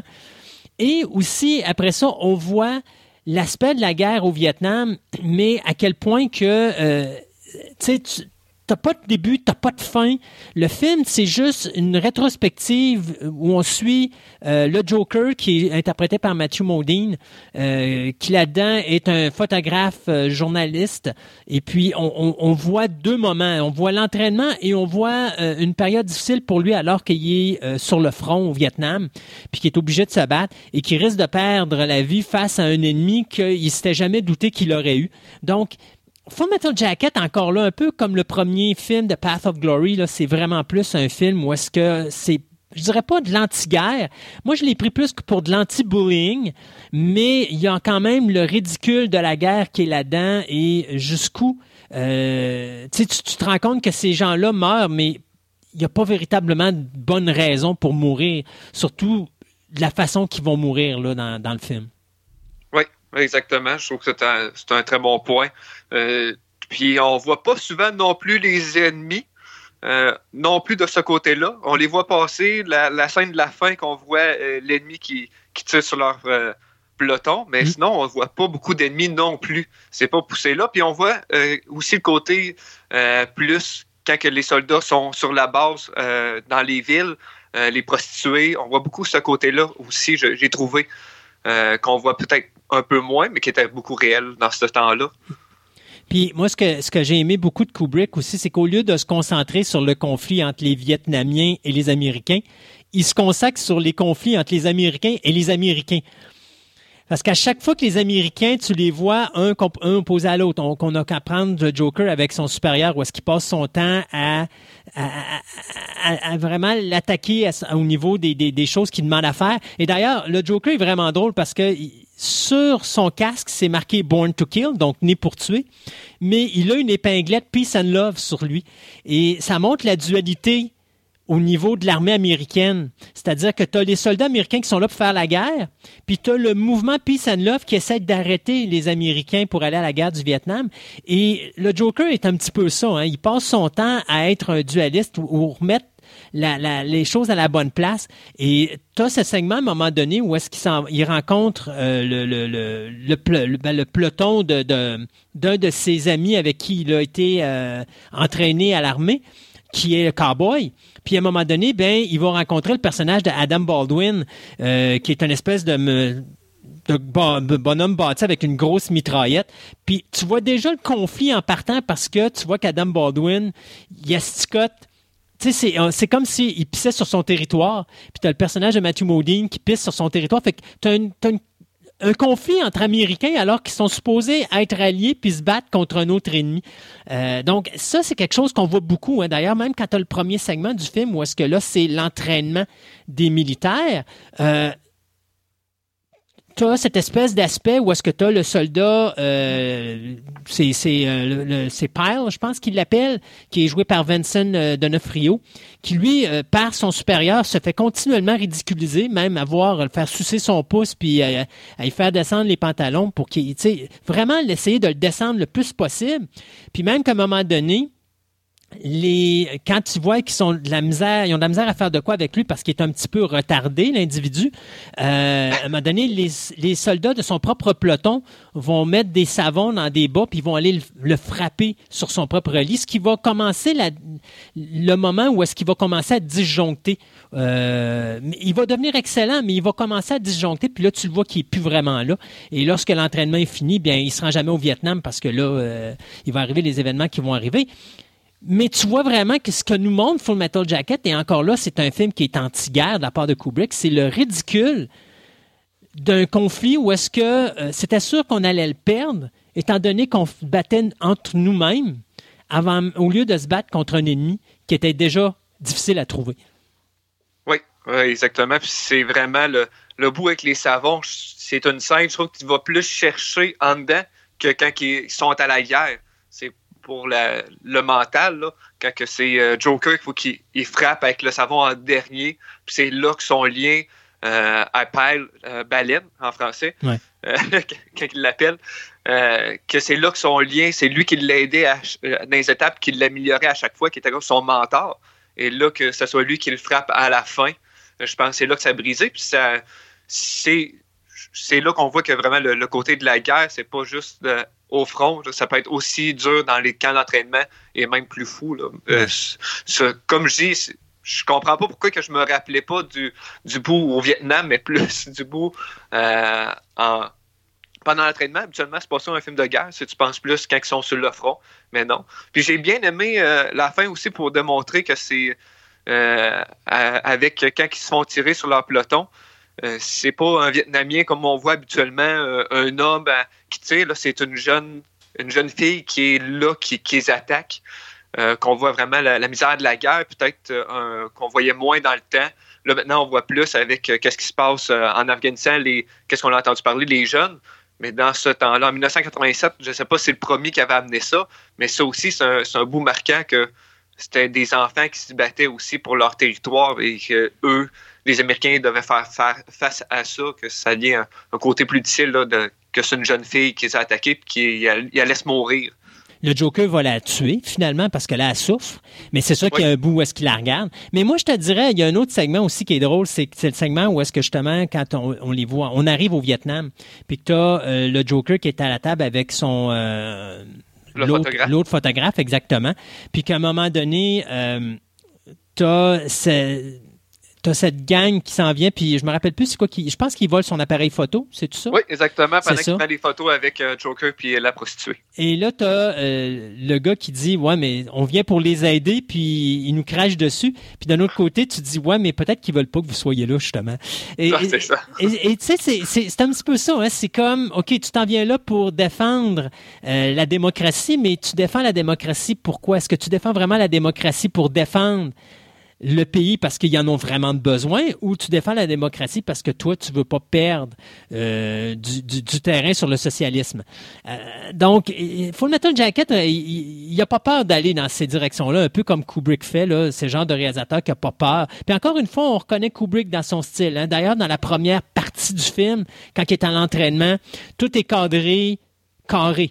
Euh, moi, tu vois, ma, j'ai ma copie en DVD, je me suis dit, bon, je vais avoir une version cinématographique. Finalement, c'était un full screen. Puis en allant chercher, je me rends compte que le film a été tourné à 1.37, ce qui veut dire que un full screen, c'est 1.33, donc vous perdez vraiment pas grand-chose. Si tu perds 1% d'image, c'est beau. Donc le film est tourné en boîte carrée, comme si tu écoutais un film à télévision.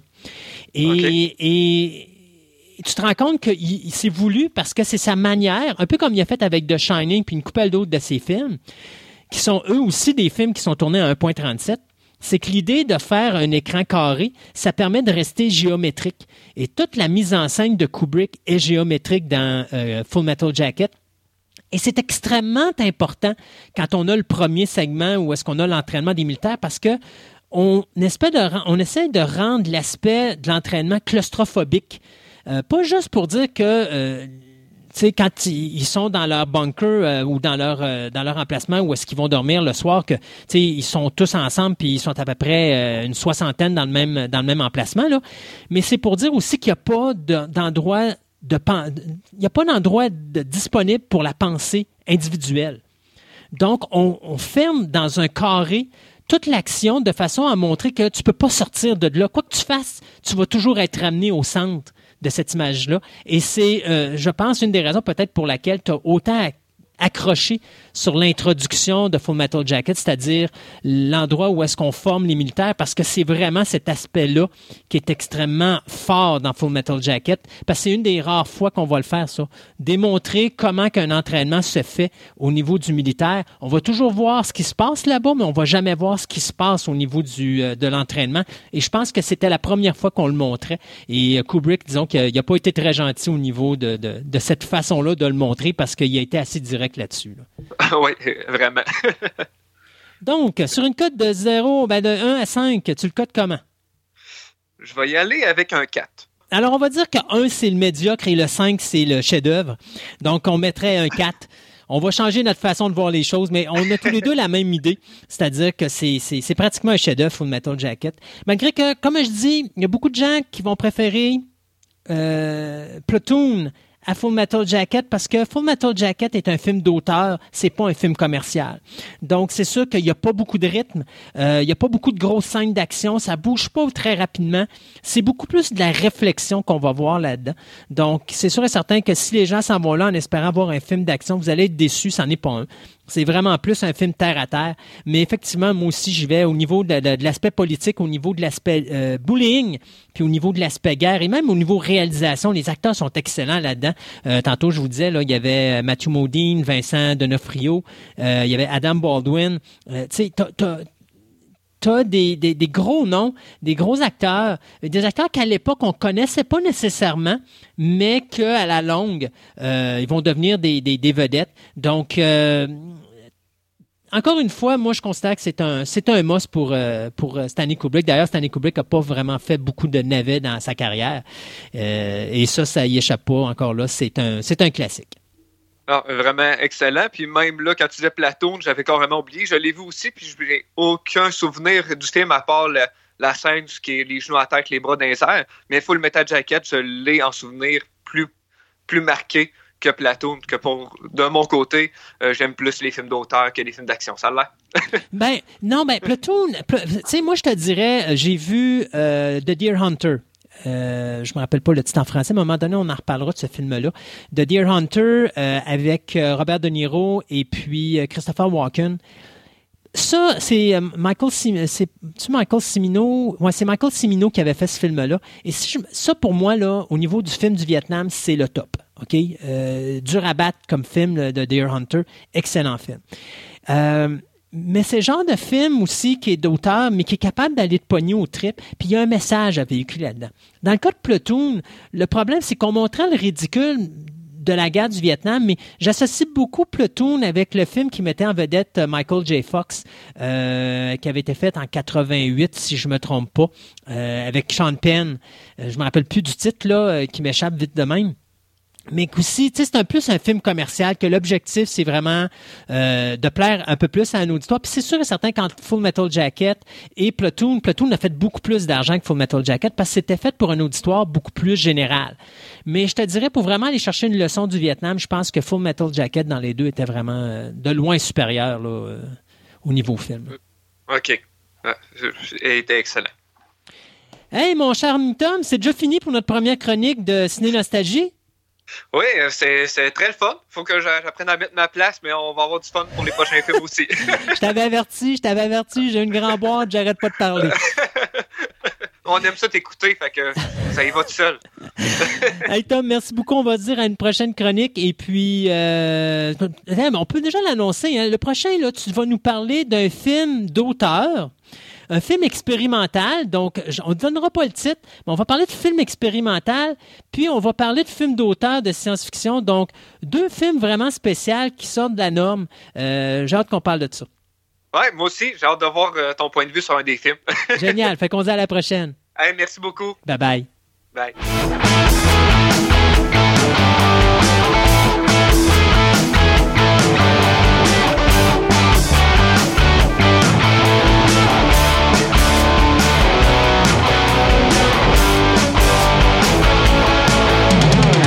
Il n'y a pas si longtemps, on avait, avec Yann, euh, fait une chronique spéciale de jeux de société où on avait appelé ça les jeux de famille, dans lequel ces trois filles et son minou avaient déterminé des jeux pour nous pour la chronique de jeux de société, mais finalement, on a oublié quelqu'un d'extrêmement important. Et donc, on s'est dit, pour se faire pardonner de cet oubli-là, on va faire un volume 2 à la chronique jeux de famille mais où cette personne-là va choisir tous les jeux de la chronique en question. Et bien sûr, on parle de ton épouse. Ma conjointe, ouais, Pour qu'elle continue à te laisser venir faire des chroniques à mon émission. Ben oui. C'est ma façon de gagner la paix, finalement. OK. Ouais. Donc, elle a choisi... On ne dira pas. OK, on ne dira pas. C'est un secret de polichinelle. Même si c'est à côté de nous autres, on ne dira pas. OK. Euh, donc, euh, on a décidé de lui demander de choisir trois jeux. Ses jeux préférés. Et ce sont ses jeux préférés. Et donc, elle a choisi les jeux dont tu vas nous parler aujourd'hui. C'est quand même. J'ai quand même une collection de 265 jeux. Fait qu'il faut qu'elle soit capable de choisir des jeux dans ça.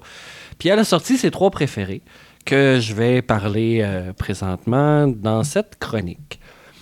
Le premier qu'elle veut que je présente, probablement, c'est le plus récent, c'est lui qu'on a eu. Et on a eu un coup de cœur tout de suite quand on a joué avec. Ça s'appelle Azul. Azul, Azul, euh, A-Z-U-L. Là, elle fait des signes pour dire c'est pas comme ça que ça se prononce. Ça se prononce? Azul. Azul. Voilà. Bon. C'est un jeu de tuiles. Dans le fond, il faut, faut faire des points en plaçant des tuiles. Les tuiles, c'est des pièces de plastique, des pièces de marbre, en tout cas. Ça, reflète le marbre. Et euh, la boîte est quand même assez colorée. Euh, ça représente un peu des mosaïques ou des tuiles qu'il y a dans les pays comme la Grèce, euh, le Portugal, ces choses-là. Moi, ben ça, ça faisait un petit peu Inde.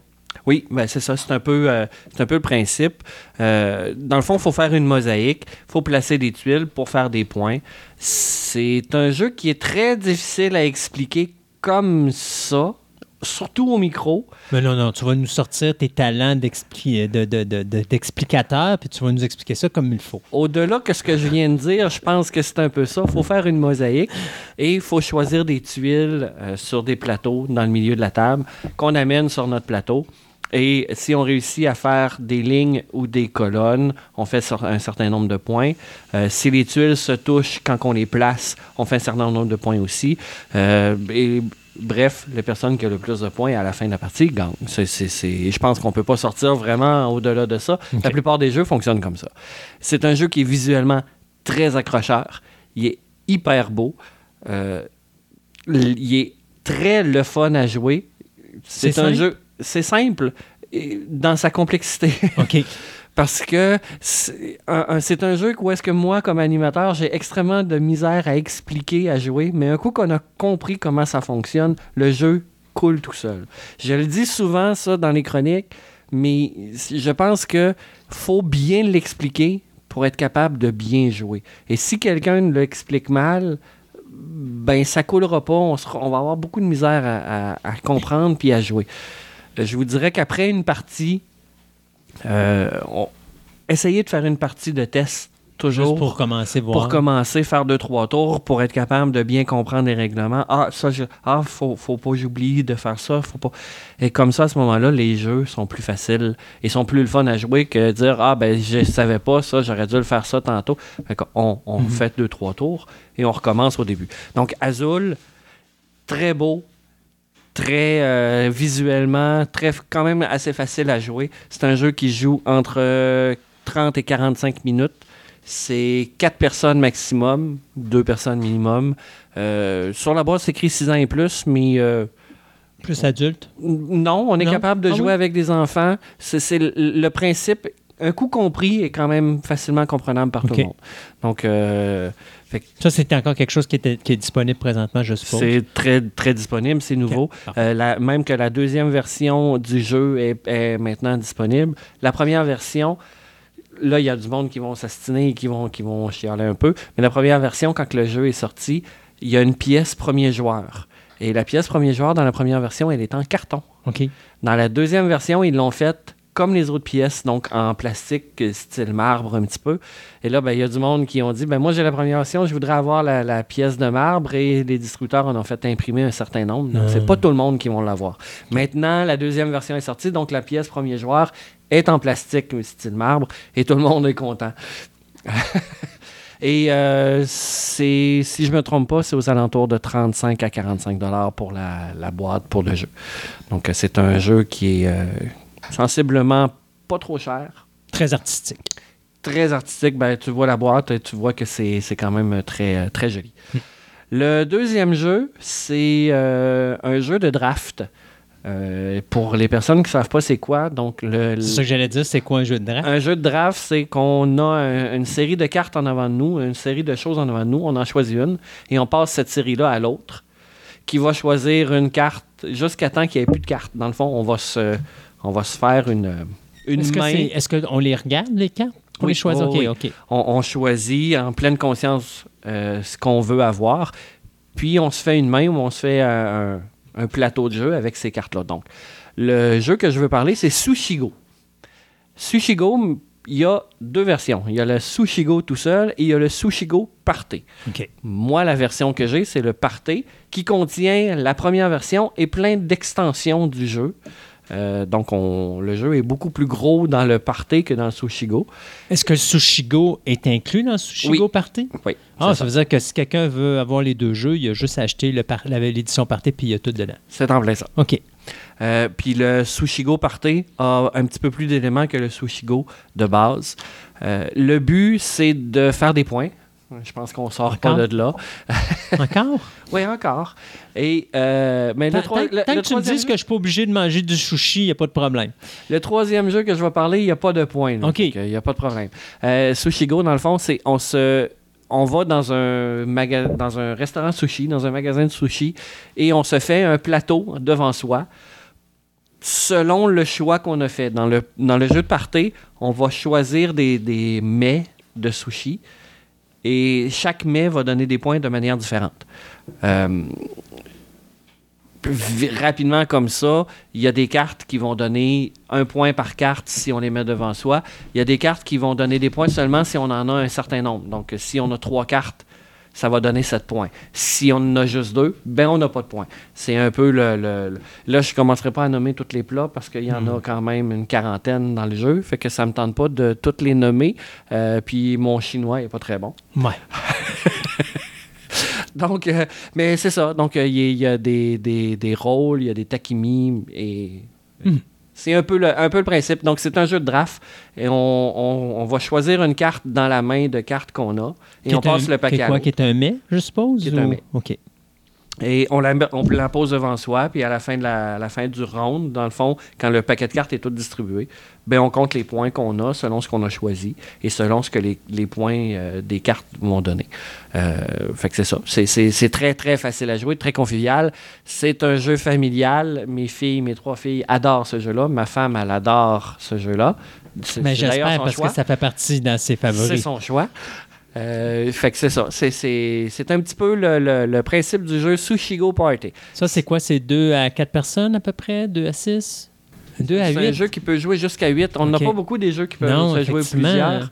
Celui-là, c'est un, c'est un beau jeu. Et comme il n'est pas compliqué à comprendre, ben ça peut être un jeu de party, ça peut être un jeu euh, qu'on peut rentrer facilement des- avec des non-joueurs. Euh, puis ils disent 8 ans et plus, mais mes filles, euh, j'ai une fille de 6 ans qui joue, puis elle joue très bien. Euh, puis en partie, en moyenne, une partie peut être 20 minutes. OK. Donc, euh, c'est pas trop, euh, pas trop compliqué. La boîte est en métal, donc euh, si vous cherchez une boîte carrée, si vous n'allez pas la trouver, c'est une boîte en métal. C'est plus facile à trouver. C'est, c'est...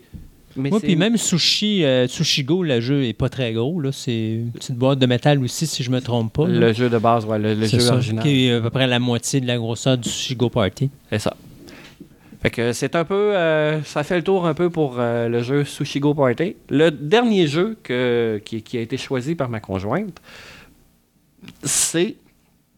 Au moment où on enregistre, c'est un nouveau jeu. Il vient absolument. Il vient juste de sortir. Euh, mais bon, donc c'est une nouveauté. Euh, et ça s'appelle Indian Summer. L'été des Indiens. L'été des Indiens. Fait que c'est un jeu qui joue genre au mois d'octobre, quand on pogne l'été des Indiens puis qu'il fait super chaud. Pendant la semaine. Oui, parce qu'on va se promener dans, un dans une trail dans le bois, puis on marche sur des feuilles. OK. Le but du jeu, c'est de placer des pièces qui ont comme logo des feuilles dessus et euh, de remplir notre portion de terrain avec des feuilles. La, portion de terrain qu'on a, c'est notre plateau de jeu et c'est séparé en six compartiments. Et sur les compartiments, il y a des éléments comme des bleuets, des champignons, des noix et des feuilles.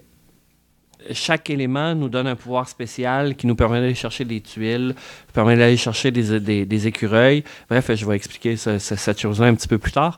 Mais euh, visuellement, la boîte ressemble à un billot de bois et le dessin est très, très bien fait. Le graphisme du jeu est, est superbe. Euh, donc, euh, c'est facile quand même à trouver. C'est un jeu distribué par Luma, qui est anciennement le Valet de cœur. Mhm. Euh, ils ont changé un petit peu leur, leur logo, leur manière de fonctionner, mais euh, la même équipe est restée à l'arrière Ouais. ils, ils sont juste plus présents ici euh, au Québec avec la disparition de Philosophia. Je pense qu'ils voulaient Prendre la redonner, place. ouais, ça, se redonner un petit peu le, le- La philosophie n'a pas disparu, il est juste devenu Asmodée. Philosophia a été acheté par Asmodee. Oui, c'est ça. Mais a- pour moi, il n'a pas disparu, il a juste modifié le Ils ont switché. C'est ça. Donc, euh, c'est ça. Donc, pour revenir à Indian Summer, on Ils ont, a- viré, ils ont viré dans le dark side, moi. il y a deux compagnies difficiles dans le jeu de société. T'as Asmodée puis t'as Hilo 307. Puis c'est malheureusement les deux plus grosses compagnies de jeux de société. difficile dans quel sens? Ah, de faire affaire avec eux autres, Ah, puis de ben d'avoir des jeux parce que tu sais, ils vont encourager, euh, bon, surtout Asmodée encourage beaucoup plus le marché européen que le marché au Québec.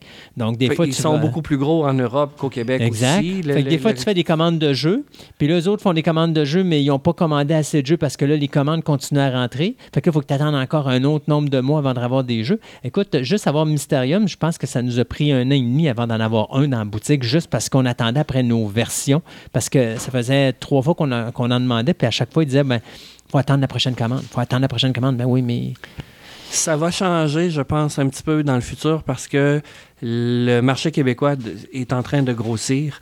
On est les seuls francophones en Amérique du Nord ou presque. Mhm. Euh, fait qu'ils sont en train, je pense à ce modèle, sont en train de se replacer à ce niveau-là. De Puis je pense qu'il y a plus- beaucoup de gens qui sont tannés aussi, justement, de la difficulté d'aller chercher des jeux, puis... euh, Mais euh, le Asmodée, en tout cas, moi, les personnes avec qui je, je parle à Asmodée travaillent très, très fort Mhm. pour changer la mentalité, dire vous êtes au- en Amérique, on veut pas vous voir, vous êtes anglophone, mais c'est parce que le Québec est un marché unique en Amérique du Nord. Ouais. On- en- donc, ils sont en train de se replacer, puis ils travaillent très, très fort là-dessus. Je pense qu'on va avoir de, de- de quoi qui va changer un peu dans, les, dans le futur au niveau d'Asmodée. Hilo, ben, je peux pas parler, je connais pas. Moi, je suis pas un distributeur, je suis un animateur, Non, donc moi, je parle pas de... Mais je te Je dis, c'est moi euh, plus- je te dirais le plus, celui avec lequel j'ai le plus de plaisir à travailler. euh, puis là, c'est juste parce que je veux le dire, puis je le dirai pas là. Euh, mon Dieu, comment il s'appelle là Dude. Distribution Dude. Distribution Dude. Ils ont un site tellement fonctionnel. Tu commandes, mais tu as l'inventaire sur leur site web. Donc, quand tu arrives au dernier, tu le sais que c'est le dernier. Euh, puis ils vont te tenir à jour. Ils vont dire, mettons, OK, ça, ça va être sur la prochaine batch, euh, ça s'en vient, ou ça, c'est discontinué, il n'y en aura plus. Mais tu sais, au courant, tu n'as pas besoin de leur parler. Tu sais, le site est tellement fonctionnel. C'est une des compagnies avec lesquelles j'aime le plus travailler.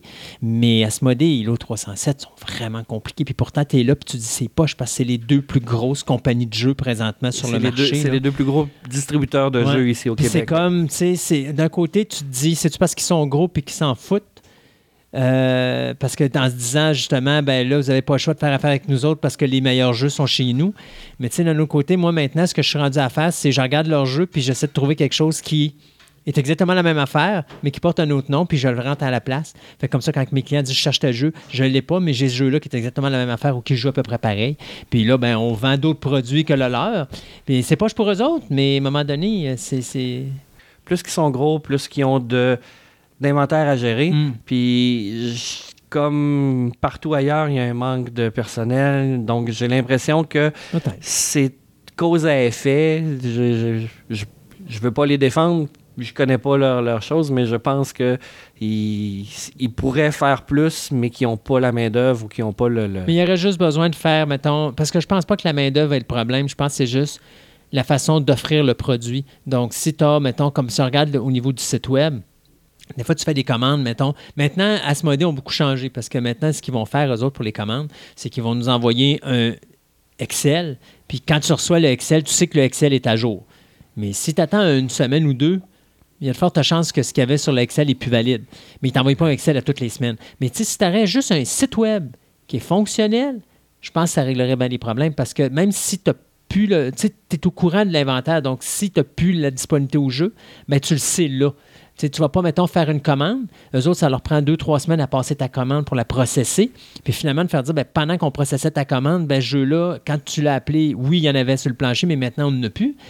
Ben, tu sais, dès là, là, si moi, je fais ma commande sur le web puis que tout de suite, ma commande est réservée, déjà, ça simplifierait beaucoup, beaucoup de choses. Puis là, c'est pas une question de staff, c'est une question de façon de travailler.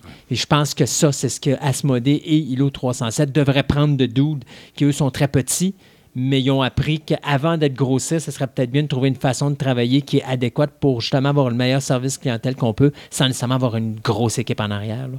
Enfin, ceci Bon, dit, sur, sur cette critique sociale Ouais. du jeu de société, on finissons va, donc on- avec Indian Summer. on va continuer à présenter le jeu. Yep. Euh, donc, Indian Summer, ce que je disais tout à l'heure, c'est que c'était euh, un jeu où est-ce qu'on va placer des, des tuiles en Mhm. fond- en- avec des feuilles dessus sur un carton qui est notre board, qui se trouve être un chemin. Euh, le but du jeu, c'est de remplir le premier, sa tuile. Et les tuiles, c'est comme des casse-têtes, un peu Tetris, un, peu, euh, un peu à la patchwork comme on a déjà présenté. Mhm. Euh, Il faut, faut vraiment remplir les tuiles. Sauf que il faut cacher les trous. Le- vous allez me dire, ouais, mais il y a certains casse-têtes qui vont faire que le, le plateau ne peut pas se remplir au complet. Ben, c'est- tout à l'heure, j'ai parlé des écureuils. Les écureuils, c'est des pions uniques. C'est des pions de une case par une case. Donc, on peut les acheter. On va les chercher avec des noix. Donc, il faut ramasser des noix pour être capable de placer des écureuils sur notre plateau et boucher nos trous. Et c'est le premier qui réussit à remplir son plateau de feuilles qui va gagner. Les, les, euh, les Ou tuiles de d'écureuils. feuilles. C'est ça. Parce que Avec des écureuils. c'est ça. OK. Euh, les, feuilles, les feuilles et les écureuils. Les tuiles, bon, ils ont trois couleurs. Les tuiles vertes, c'est des cases de trois, donc des L ou des, euh, des barres. Ouais. Euh, les, les feuilles jaunes, c'est des cases de 4 et les feuilles rouges, ça cache 6 cases. Tout dépendant, ça peut être des L, ça peut être des W. Bon, on voit un peu les, les- les formes des, des, euh, des tuiles.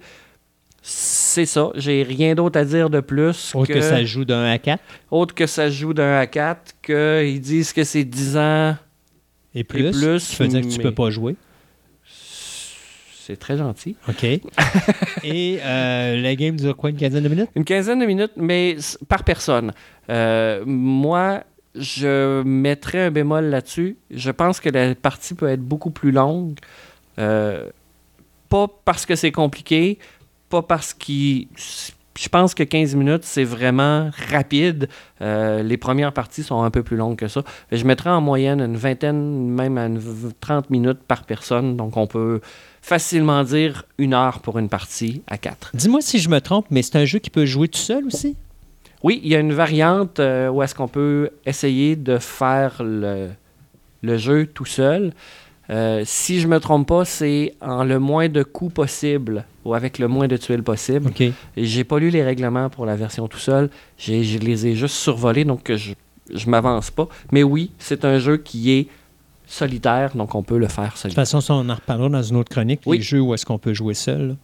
Pour des, des- des gens qui, comme moi, des fois, veulent avoir euh, de la solitude. et- C'est noté pour une prochaine. Oh yeah. Donc, euh, hey Yann, merci beaucoup. Ben, ça me fait plaisir. Et tu diras merci beaucoup à ton épouse et euh, Euh, j'apprécie ce moment de pardon qu'elle a fait. Est-ce que je peux? On parlait des Oui. jeux familiales. On a fait la famille au complet, Ouais. mais moi, on m'a jamais demandé mon avis. Mais toi, on te le demande à toutes les, à toutes les chroniques. Oui, mais c'est parce que là, c'est mon jeu préféré qu'on parle. On regarde, on fera juste une demi-chronique avec tes affaires. OK, bon, c'est beau. Mais juste une demi. OK. OK. bye bye. Merci, bye.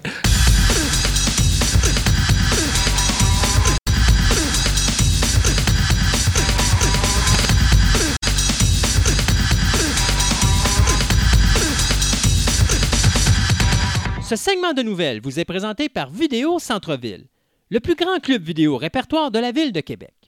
Vous aimez les monstres en caoutchouc, les fourmis géantes, les films espagnols, voire même les sous-titres?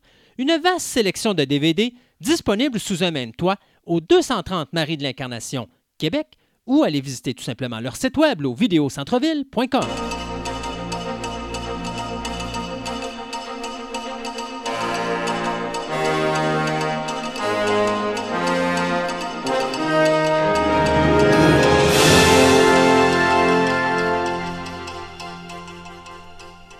Et pour le deuxième segment des nouvelles, on va parler d'essais. Euh, principalement, on va commencer au début avec deux décès dont on vous a déjà parlé. On vous avait dit qu'on allait vous revenir avec les détails. Euh, ben, enfin, ça paraît drôle de dire ça, mais l'acteur Fred Willard, euh, on n'avait pas eu de raison de, de son décès. Finalement, on Ouais. en a. C'est un arrêt cardiaque, tout simplement. Il y avait des problèmes euh, au niveau de, ses artères et il faisait une, mala- une maladie qui s'appelle euh, dysplastic pardon, syndrome. Alors, c'est de ça qu'il est décédé le 15 mai dernier à l'âge de 86 ans. Et vous vous rappelez aussi, on a parlé de l'acteur Gregory Tyree Boyce, cet acteur de 30 ans qu'on avait vu dans le film Twilight, le premier. C'est lui qui interprétait le personnage de Tyler Crowley dans le premier film de Twilight. Bien, vous vous rappelez que le 13 mai dernier, il avait été retrouvé sans vie aux côtés de, du corps de sa, de sa petite amie de 27 Elle aussi euh, était décédée. Bien, les deux sont décédés d'intoxication au niveau de la cocaïne, donc surdose de, de, de drogue. Donc, encore deux victimes de la drogue. Euh, ce qui est encore plus triste là-dedans, c'est que M. Boyce bien, laisse dans le deuil une petite fille de 10 ans.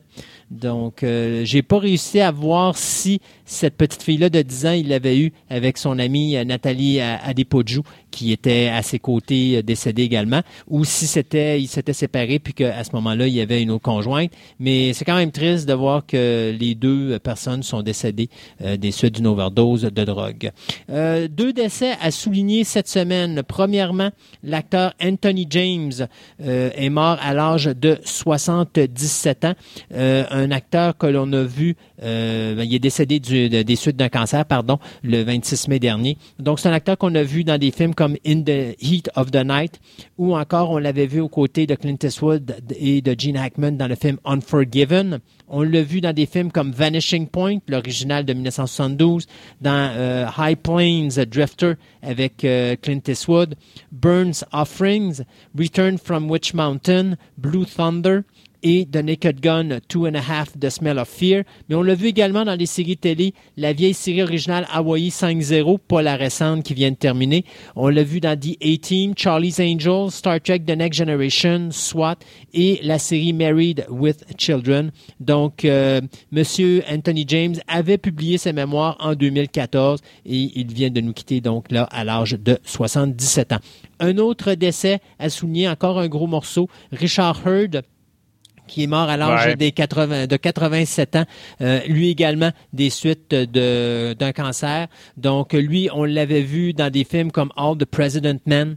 Euh, on l'avait vu également dans la série V. On l'a vu dans Star Trek Voyager. C'est lui qui faisait le père de Paris dans, dans Voyager. Euh, on l'a vu dans des films comme The China Syndrome, on l'a vu dans Plane, Trains and Automobile, on l'a vu dans The Mule, Hercules in New York, qui était le premier film d'Arnold Schwarzenegger. Euh, on l'avait vu dans Fist, on l'avait vu dans Midnight in the Garden of Good of Evil. Euh, on l'avait vu dans des séries télé comme Star Trek The Next Generation, T.J. Hooper, euh, Hooker, pardon, Quantum Leap, Murder She Wrote, euh, Desperate Outwives et j'en passe. Donc, euh, euh, il laisse dans le deuil son épouse avec qui il avait été marié pendant 40 ans, euh, sa fille et sa petite fille, donc Richard Hurd, qui nous quitte à l'âge de 87 ans. labyrinthe, labyrinthe 2. Ouais. Exact, là. Donc, première chose, on savait que, ben, on, on avait, je ne sais pas si on avait parlé, mais il y avait eu déjà quelqu'un qui avait été attaché au projet qui s'appelait Fedez Alvarez, qui avait été mis de côté il était parti du projet. Bien, là, on a eu. Puis honnêtement, quand on connaît Fedez Alvarez, qui est le gars qui nous a donné le remake de Evil Dead, c'est une bonne chose qui touche pas à Labyrinthe. Parce qu'il est très bon en horreur, fait que je me dis Labyrinthe en horreur, ça n'aurait pas passé Ça n'aurait pas vraiment passé. Bien là, finalement, c'est euh, Derrickson qui vient d'être associé, donc Scott Derrickson qui mm. vient d'être associé à Labyrinthe 2. Qui est M. Derrickson? Bien, c'est lui qui nous a donné Doctor Strange. Et que donc, il devait faire la suite, mais en fin de compte, que, à cause des différents créatifs, justement, il voulait tomber un peu dans le horreur même avec Doctor Strange. Il s'est fait quasiment montrer à la porte. Donc là, on savait qu'il allait faire d'autres choses parce qu'il avait fait un bel job avec Doctor Strange. Donc finalement, il devrait être associé avec le projet de Labyrinthe 2. Puis ça me fait rire. Ça, me fait rire quand même, ouais, 35 ans. Mais ça me fait rire quand même parce que Scott Derrickson est également un réalisateur de films d'horreur parce que c'est lui qui avait fait Sinister, puis c'est lui aussi qui avait fait Stigmata. Donc, tu sais, c'est quand même... C'est-tu lui qui a fait Stigmata? Oui, je pense que c'est lui qui avait fait Stigmata. Euh, donc, c'est quand même drôle d'avoir le réalisateur, un réalisateur de films d'horreur qui va aller faire un film qui est supposé être un conte pour enfants, là, tu sais. Oui, ben c'est ça. Mais en tout cas, on verra bien. On va peut-être le faire. Il faut dire que les enfants sont plus il y a 35 ans. Donc, ils sont habitués un petit peu plus de pas, j'allais pas dire de gore, là, mais un petit peu plus raide. Là, donc peut-être qu'ils vont l'adapter un petit peu. Mais écoute, tu parles Donc- quand même d'un conte pour enfants pareil, puis c'est des popettes qu'il y a dans le Ben, film. C'est quand même Jim. C'était, euh, voyons, Frank Oz et puis. euh, euh, Jim Henson. Jim Henson qui avait parti de ce projet-là. Donc, tu sais, en tout cas. Donc, le, le film original, euh, on avait. Puis en passant, Bowie. je, je m'excuse, je vais revenir, je m'excuse de te couper. Euh, je me suis trompé, oui. c'est pas, c'est pas, euh, c'est pas Stigmata, c'était des Exorcism of Emily Rose qui avait fait. Ah, OK. Bon. Donc, le film original, pour ceux qui ne savaient pas, ben, c'est avec David Bowie et Jo- Jennifer Connelly quand elle était, elle était très jeune. Puis c'était fait effectivement avec Jim Henson, avec ses popettes euh, qui étaient un peu Mm. là-dedans. Donc, euh, c'était euh, une jeune fille qui euh, gardait son, son petit frère, puis ça y tentait pas. Puis, en fin de compte, elle souhaite qu'il s'en aille. Puis, en fin de compte, le roi des gobelins, qui était joué par David Bowie, ben, partait avec l'enfant. Puis, donc, elle, elle partait avec une quête pour retrouver son petit, son petit frère. Donc, là, c'était, c'était quand même une belle histoire. C'était vraiment beau. Mais comme tu dis, à la base, c'était une histoire pour enfants. J'ai hâte de voir ce qu'ils vont faire comme une adaptation. Donc, euh, en ce moment, Jim Henson Company est toujours impliqué là-dedans. C'est eux autres qui ont la main mise là-dessus. Donc, on verra bien ce que ça va donner. Mais on a un réalisateur. faut s'attendre à bien des choses, mais on s'entend que euh, ça fait quelques fois qu'il essaye d'adapter, de faire un labyrinthe 2, puis ça fait quelques fois que ça avorte. J'espère que c'est la bonne cette fois-là. On verra bien. Donc, au moins, il y a une étape de plus de franchie. Et puis, garde, je vais rester dans le même, euh, une deuxième nouvelle dans le même domaine. Euh, on avait déjà annoncé qu'il y avait une nouvelle série de Fraggle Rock qui avait le Oui. voir le jour à un moment donné. Ben, euh, pour ceux qui ont vu des affaires passer, non, la série n'est pas apparue pendant la COVID. Parce que finalement, c'est Apple Plus, euh, Apple TV Plus qui, euh, qui ont mis la main sur Fraggle Rock. Puis durant la COVID, donc en avril, ils ont sorti quelque chose qui s'appelle Fraggle Rock Rock On. Ouais. Qui est comme, euh, je te dire que ça ressemble aux vieux mopettes. Où Ouais. Les mopettes recevaient quelqu'un, puis ils faisaient quelque chose avec eux autres. Ben, c'est carrément ça. Donc, l'émission euh, qu'ils ont, ont faite avec les distanciations sociales, c'est-à-dire que les vedettes étaient euh, souvent par Skype, de la même, ils étaient chez eux. Donc, entre autres, Alanis Morissette puis Ziggy Merle, ont, ils ont participé à ça. Donc, c'était un peu, je te dirais, un show de présentation de musique, de fond la même, avec euh, les Fraggle. Ben, Apple Plus a quand même confirmé que oui, c'est parti. La production de la nouvelle, euh, il va y avoir une suite, ou en tout cas une nouvelle série à Fraggle Rock. Et même que Apple TV Plus ont décidé de passer les vieux Fraggle Rock sur leur poste, ce qui est une première pour Apple TV Plus, parce qu'Apple TV Plus ne passait que du stock original. Mhm. Contrairement à YouTube, qu'on disait qu'ils passent rien que du vieux stock, Ouais. là, ils sont, ben, eux autres, ils passaient juste du stock original, donc c'est une première. Fraggle Rock va être disponible sur Apple TV Plus. Donc, ça va être intéressant. Ça vient de. On s'entend que euh, Jim Henson Company, euh, Company, ils sont partis sur une belle lancée. Ont fait euh, l'ère de cristal, euh, la suite de, du, Dark Crystal, qui a passé à Netflix en 2019, qui a été un bon succès. Et j'ai appris que le 21 mai, avec l'apparition de HBO Max, ben, il y a un, un j'ai vu des scènes, c'est bizarre. Euh, The Too Late Show with Elmo. Oh mon Dieu, j'ai vu ça passer aussi. Donc, Oh. Elmo fait un show de, de, de- de variété le soir où il reçoit des artistes et des chanteurs, des affaires de même. Pareil, à- prenez-vous, Mm. le- pour les bons Québécois, Adlib, ou encore de Late Late Show avec, tu sais, Late Farron, euh, Farron, tout cas, je ne me rappelle pas de du nom Fallon. exact. Ouais, c'est ça. Ben, prenez ça, mettez-le là avec Elmo qui, qui est en arrière son pupitre puis qui a fait de l'animation avec sa petite voix fatigante, que- S'il vous plaît, ramenez-moi les mopettes. Quelqu'un, ramenez-moi les mopettes, s'il vous plaît. C'est tellement drôle, j'ai vu passer ça. Donc, vous pouvez taper sur Internet. Je vais Mm. peut-être même vous le mettre sur Twitter, le genre de bande-annonce qu'ils ont fait. C'est comme bizarroïde. Mais tu vois, j'ai jamais compris pourquoi que les mopettes, ils n'ont pas fait une affaire comme ça, un genre de talk show, où est-ce que, tu sais, t'as, euh, tu as Kermit qui peut être l'animateur en chef, mais des fois Ah oui. peut être remplacé à d'autres endroits pour faire d'autres entrevues, puis tout, puis tu peux pre- prendre des chansons à travers tout. Il me semble qu'un talk show est l'endroit idéal pour les mopettes, puis tu as toujours ton, ton, ton vieux couple de vieux Moses qui sont toujours de mauvaise humeur, puis qui haïssent, qui regardent, puis qui se moquent de tout le spectacle qu'ils qui écoutent, qui pourraient porter des commentaires sur euh, ce qu'ils voient en entrevue, des choses. Mais tu aurais tellement de choses intéressantes qui pourraient se faire, puis en plus, c'est quelque chose qui pourrait se faire avec des, des choses qui se situent dans, le domaine artistique présentement. Donc, tu sais, mettons un exemple, on, va parler du film de Christopher Nolan, ben, il pourrait inviter Christopher Nolan pour parler de son film. Donc, euh, tu sais, pour parler de chanteurs, puis de, de ça, puis de les amener au show pour justement faire de la promotion. Mais ça serait quelque chose qui serait au goût du jour, ça serait quelque chose qui serait régulier, ça serait quelque chose qui serait le fun, il me semble. Elmo? Jeez, come on! Oh! Ah, c'est bizarre, là. C'est vraiment bizarre, là. Tu fais. Euh, OK.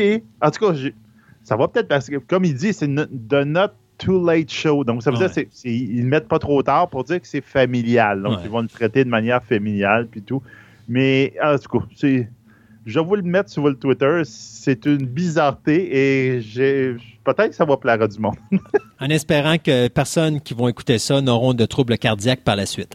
Euh, deux suites qui s'en viennent dont on va vous parler. D'abord, pour commencer, eh bien pour ceux qui... Ah, écoute, cette histoire-là a commencé en film d'horreur, soyons honnêtes. Paramount Pictures présente une bande-annonce d'un film qui s'appelle Sonic. Le monde Oui. capote, s'envoie des emails de menaces de mort. Quelle horreur ce que vous avez fait au personnage de Sonic. Vous l'avez détruit. On veut rien savoir de votre maudit film. On va vous boycotter, ta, ta, ta, ta, ta. On réinvestit de l'argent à la tonne pour refaire tous les effets spéciaux.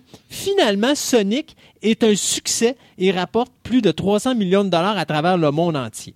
À un point Je l'ai tel, pas regardé encore. L'as-tu regardé? il a le fun. Moi, j'ai bien Il est aimé. le fun? Oui, il est le c'est fun. ça. Je l'ai pas regardé. aimé. Il est sur ma liste qu'il faut que je regarde, mais je l'ai pas fait encore. J'aime bien la relation entre Sonic et l'acteur principal. Là. Disons que la dynamique est vraiment plaisante. Donc, sur Paramount Pictures et Sega ont décidé de faire Sonic 2. Et on a déjà signé le réalisateur Jeff Fowler et les scénaristes Patrick Casey et Joss Miller pour reprendre leurs rôles respectifs. On n'a pas encore de confirmation au niveau de la distribution, mais une chose est sûre, vous aurez un Sonic 2 qui s'en vient. Euh, D'ailleurs, le tournage, je crois, devrait commencer dès l'automne prochain, si c'est pas au printemps de l'an prochain. Une autre suite qui s'en vient, euh, oui, après euh, quatre films, une série télé de trois saisons, donc la troisième a été charcutée à seulement six épisodes, si je me trompe pas. Eh bien, euh, la compagnie Spyglass Media Group revient avec Scream 5 euh, pour continuer la franchise de Wes Craven. Donc, euh, premier film qui ne sera pas réalisé par Wes Craven. Et également, on va mettre deux nouveaux scénaristes, soit James Vanderbilt et Guy Busick, qui, eux, vont s'occuper d'écrire le nouveau film ou le scénario du nouveau film. Ce sont les réalisateurs Matthew Bertinelli Olpin et Tyler Gillett qui nous ont donné Ready or Not, qui vont s'occuper de réaliser cette espèce de, entre guillemets, reboot de la franchise. Mais cependant, on nous confirme que l'acteur David Arquette, qui interprétait le personnage du shérif euh, Dewey Riley, va être de retour pour ce cinquième film. Donc, euh, Dewey va être probablement le lien avec euh, les quatre premiers films et celui-là.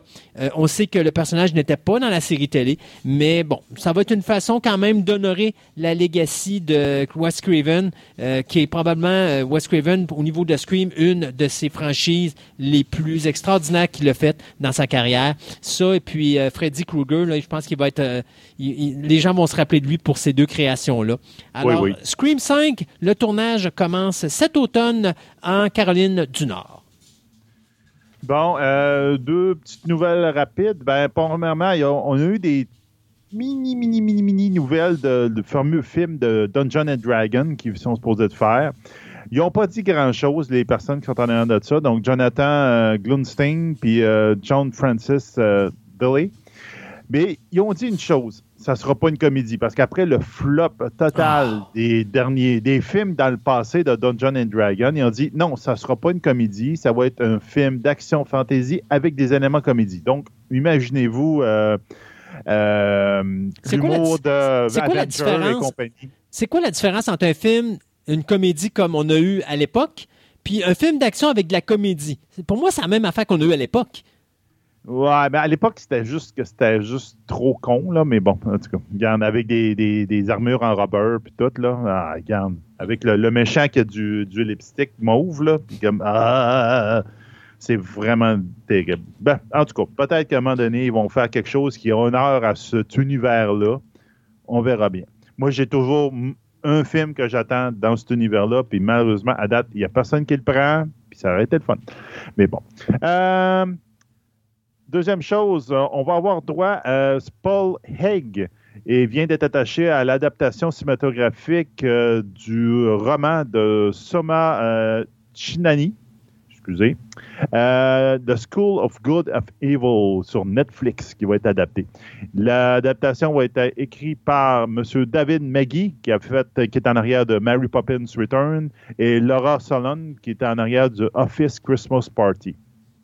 Donc, qu'est-ce que ça va être cette histoire-là? Ça va être l'histoire de deux amis qui sont enrôlés dans deux écoles rivales. Donc, une qui produit son, but de produire des, des gentilles euh, fées. Donc, c'est là où Cendrillon et euh, etc. sont passés. Donc, ça, euh, mettons, la fée Clochette a passé par là. Puis l'autre qui va faire, c'est carrément les, où ils forment les méchantes fées. Donc, euh, celui-là, ou probablement que. euh, voyons comment il s'appelle euh, dans Shrek, là, celui qui fait les. Dans Shrek 3, celui qui. Euh, les euh, Ramputzelskind. OK. Ramputzelskind, probablement, c'est là qu'il est allé à l'école. Donc, regarde, vous, allez avoir, on va avoir droit à tous les personnages des Fairy Tail. On va tous les avoir dans deux écoles séparées qui vont se faire une compétition. Donc, peut-être ça va avoir un intérêt. Là. Je te dirais que ça va avec, sais, dans la branche des, des affaires de Disney, avec euh, où il y avait l'école, où il y avait les, les- comment, les descendants. Mhm. Moi, j'ai l'impression que ça va ressembler un peu à ça. Donc, euh, s'il y en a qui aiment ça, les descendants, ben, vous allez avoir d'autres choses dans le même genre.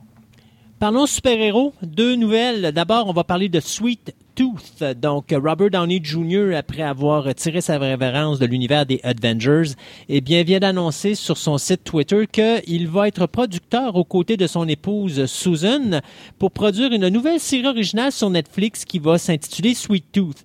À l'origine, ça avait été commandé par Hulu, mais finalement, euh, c'est Netflix qui a réussi à ramasser euh, cette série-là, qui va être adaptée euh, des comics de l'auteur Jeff Lemire, qui sont publiés chez Vertigo depuis 2009. Vertigo, si vous vous rappelez, c'était une filiale de DC Comics.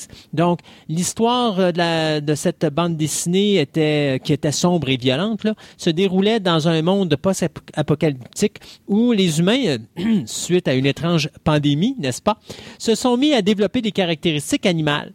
Et donc, à ce moment-là, tu as Goss, qui est un jeune garçon mi-humain et mi-cerf, euh, qui euh, va se retrouver tout seul lorsque son père va succomber des suites d'une maladie et euh, il va trouver refuge aux côtés d'un nouvel ami euh, afin d'échapper à de mystérieux chasseurs qui cherchent à le capturer. Donc, Sweet Tooth, ça s'en viendrait sur Netflix probablement dans le courant de l'an prochain.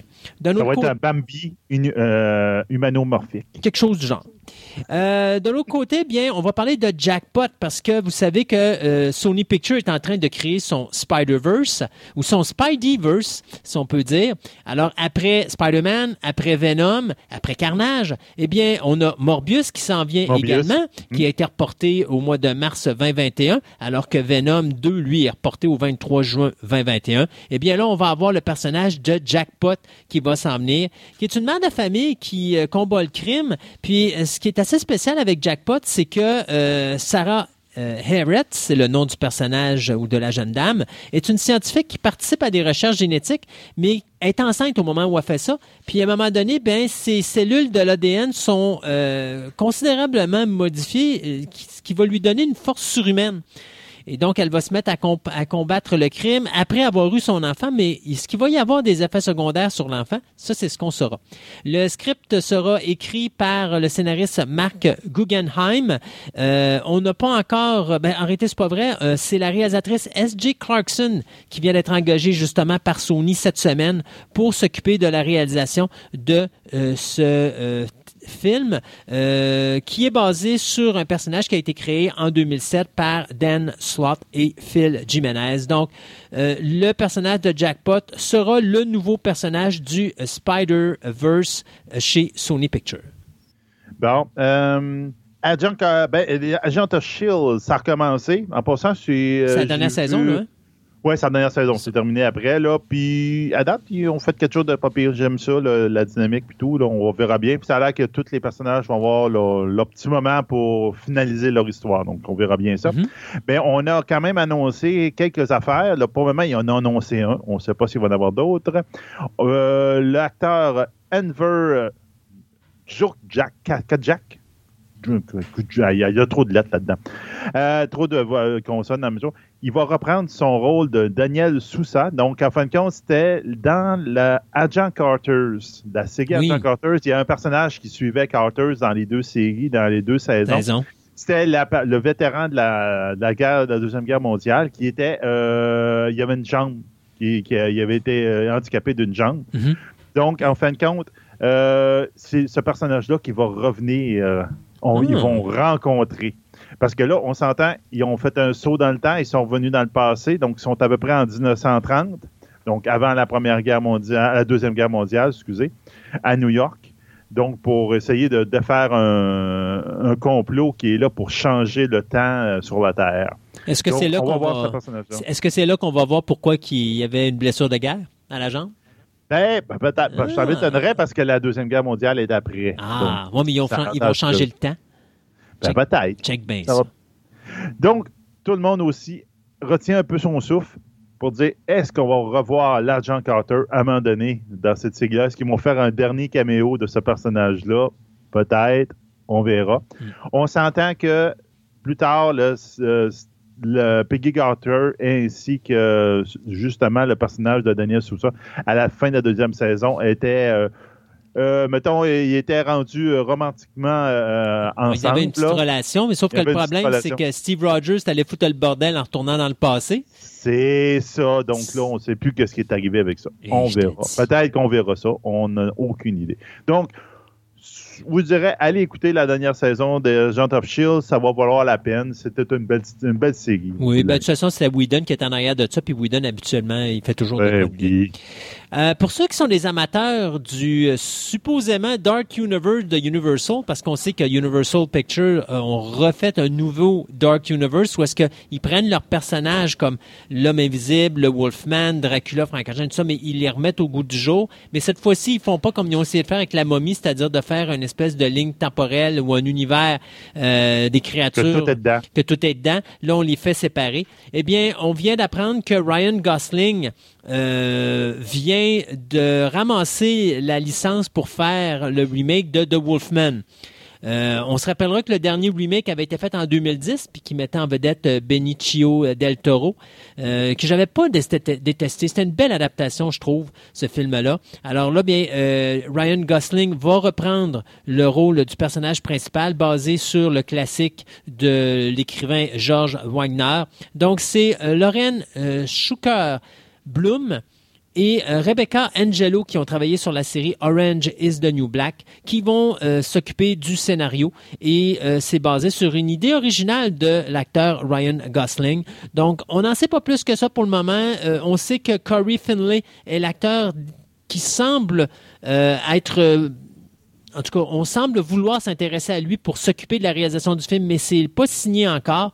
Mais une chose est sûre, c'est que c'est quelque chose qui va être intéressant à voir parce que j'ai bien aimé The Invisible Man euh, et je pense que la direction qu'a pris Universal, c'était la bonne. Tu sais, on va le donner, là, tu deux compagnies qui ont fait une grossière erreur, qui ont voulu faire quelque chose qui avait déjà été fait. Tu DC Comics avec leur DC Universe et tu Universal avec leur Dark Universe, où est-ce que les deux s'étaient pété la marboulette parce qu'on pouvait pas faire, on voulait aller trop vite pour faire ce que Marvel avait fait, on avait C'est pas le ça temps. l'affaire. Ouais. On a- Marvel ont pris leur temps. C'est ça. Les autres, ils disent le train est déjà parti, il faut partir en quatrième vitesse, puis ils sont tous cassés à la gueule. Exactement. Et euh, là, ben, tu vois, ce que j'aime des compagnies sérieuses, c'est qu'on prend un, un- un recul, puis on dit, OK, comment qu'on peut réajuster pour faire quelque chose de différent, puis être nous autres?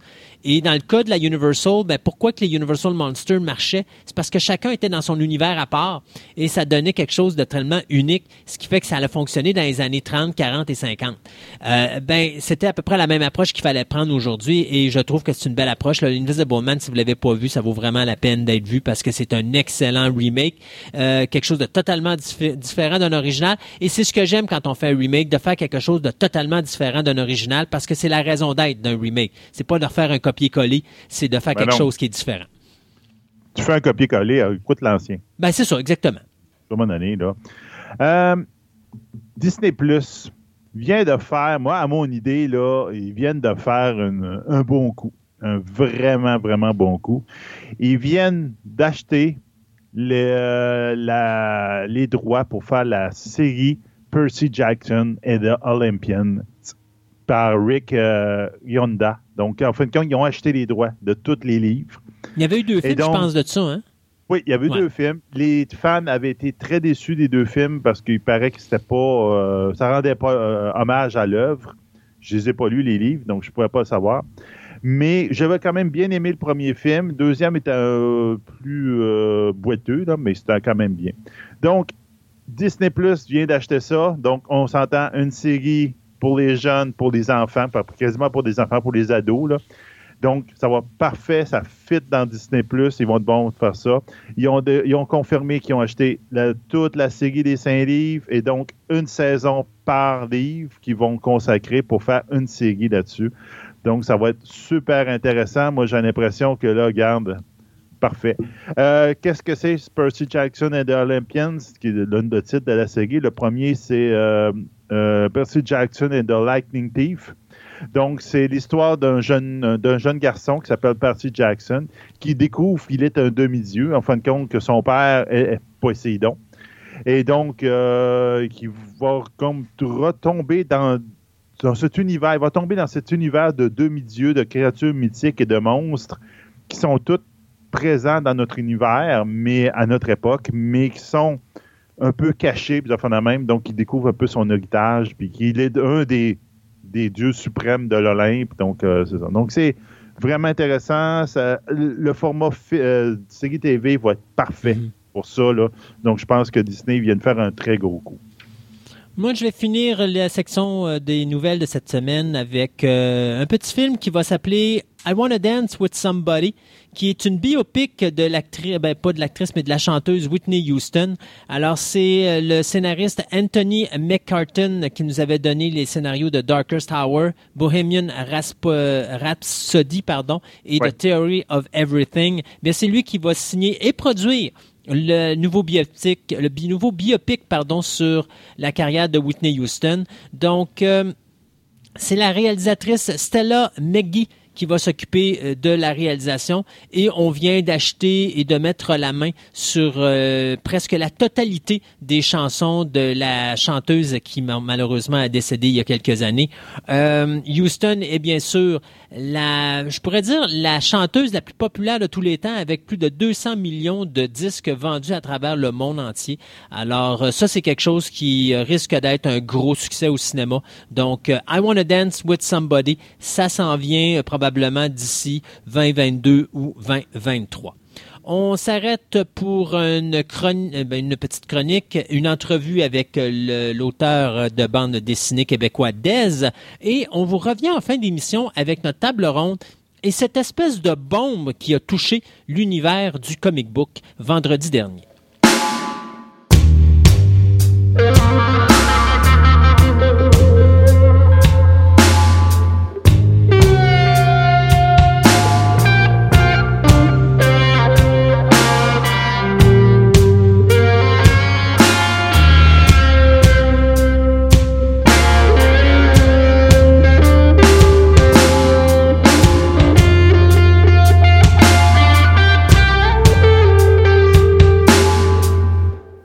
Le mot d'ordre de partir ma chronique de la façon suivante.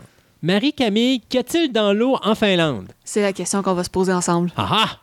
Alors, c'est quoi juste la question? Qu'est-ce qu'il y a dans l'eau en Finlande? Exactement. Alors, qu'est-ce qu'il y a dans l'eau dans, dans l'eau en Finlande? Et plus précisément, qu'est-ce qu'il y a dans l'eau de l'Académie Sibelius en Finlande? Là, tu viens de me perdre. Oui. OK. Essaye de me retrouver.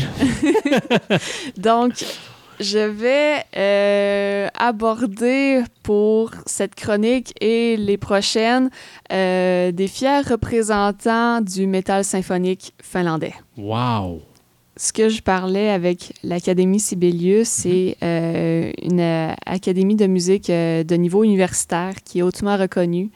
Et euh, la majorité des bands dont je vais vous parler euh, sont des diplômés de cette école-là. Donc, ça leur a permis d'avoir des excellentes bases en musique et c'est ce qui fait que leur musique, elle est très solide euh, au niveau recherché, au niveau de l'interprétation et tout.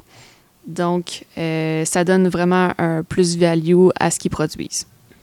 Et un des bands que je vais vous aborder aujourd'hui, c'est le band Apocalyptica. Qu'est-ce que Apocalyptica? Autre le fait que... Apocalyptica. Apocalyptica. Oui. Autre le fait qu'il y a de l'eau dans leur verre ou dans leurs instruments ou ils jouent dans l'eau? Euh, pas exactement. Euh, si je te dis violoncelle, à quoi tu penses en premier? Euh, C'est associé au violon. C'est plus petit qu'un violon, ça se peut-tu? C'est plus gros qu'un C'est violon. plus gros qu'un violon? Ouais, je savais bien que mes cours de, de musique sont très loin dans mon cas. Mais c'est plus petit que la contrebasse. Exact. Donc, c'est entre les deux. Exact. C'est à peu près tout. Et si je te dis que ces gars-là, quand ils pensent violoncelle, ils pensent métal.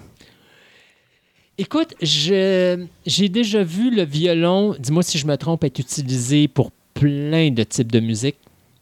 Euh, le violoncelle, pas vraiment. Donc, Apocalyptica, euh, une fois euh, qu'ils ont été euh, diplômés de l'Académie Sibelius en 93, euh, ils se sont regroupés ensemble, puis ils ont fait un album de cover de Metallica. OK. Donc, le premier album, c'est Plays Metallica by Four Cellos en 96. Des cellos, c'est des musiciens de violoncelle. Des cellos, c'est des, des violoncelles, c'est le nom en anglais. Violoncelliste. OK. Ouais. Donc, ça les a mis sur la map tout de suite en partant parce que Metallica, Ben oui. on le sait. Après Kiss, je me demande si c'est pas le, le- le- le groupe le plus populaire. Donc, c'est pour ça justement que euh, je vous ai emmené euh, l'extrait euh, de Battery interprété par Apocalyptica.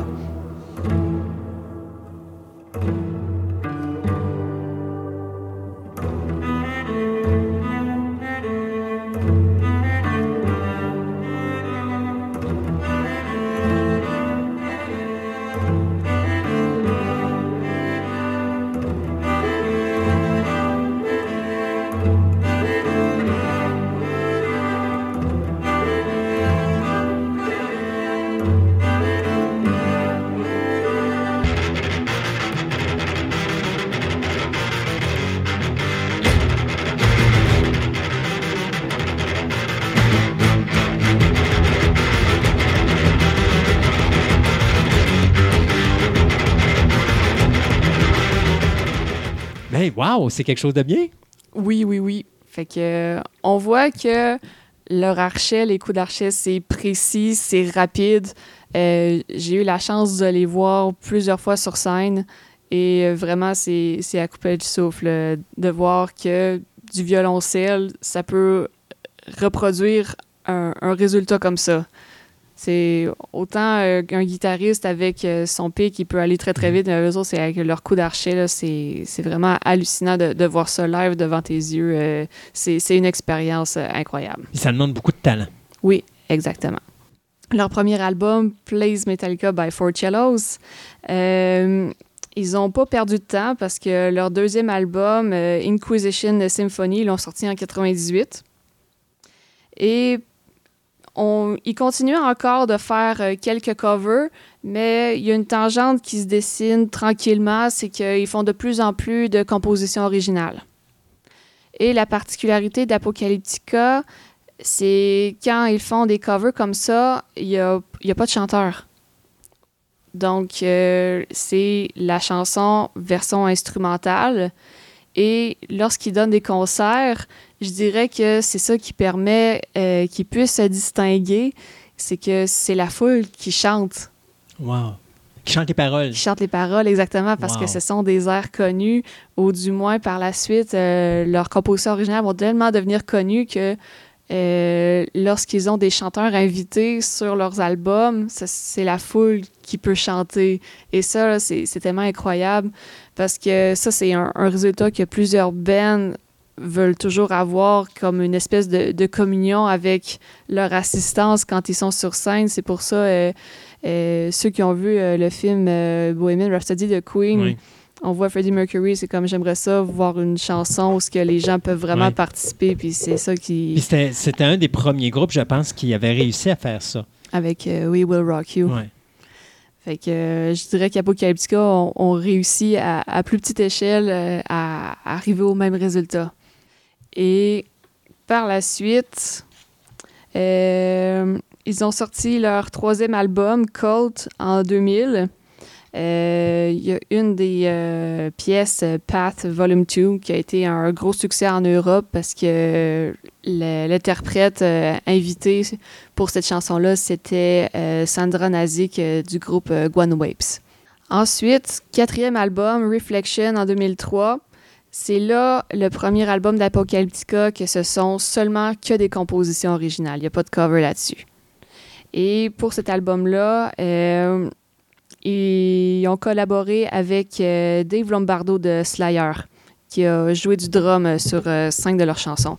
D'ailleurs, je vais vous mentionner souvent des artistes invités, des collaborations.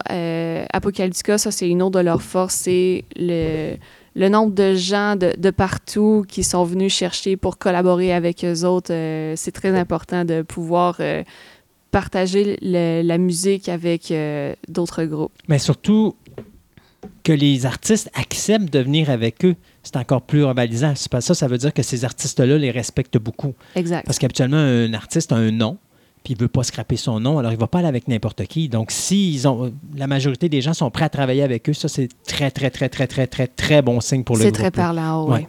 Exact. Euh, ensuite, ils ont euh, sorti euh, leur cinquième album qui porte le nom du groupe Apocalyptica en 2005. Euh, ils ont eu entre autres des collaborations avec euh, Ville Valo du groupe H.I.M., un autre groupe finlandais, euh, Lauri Ylönen, qui est le chanteur de The Rasmus, un autre groupe finlandais, et encore Dave Lombardo, je pense qu'il a pris goût.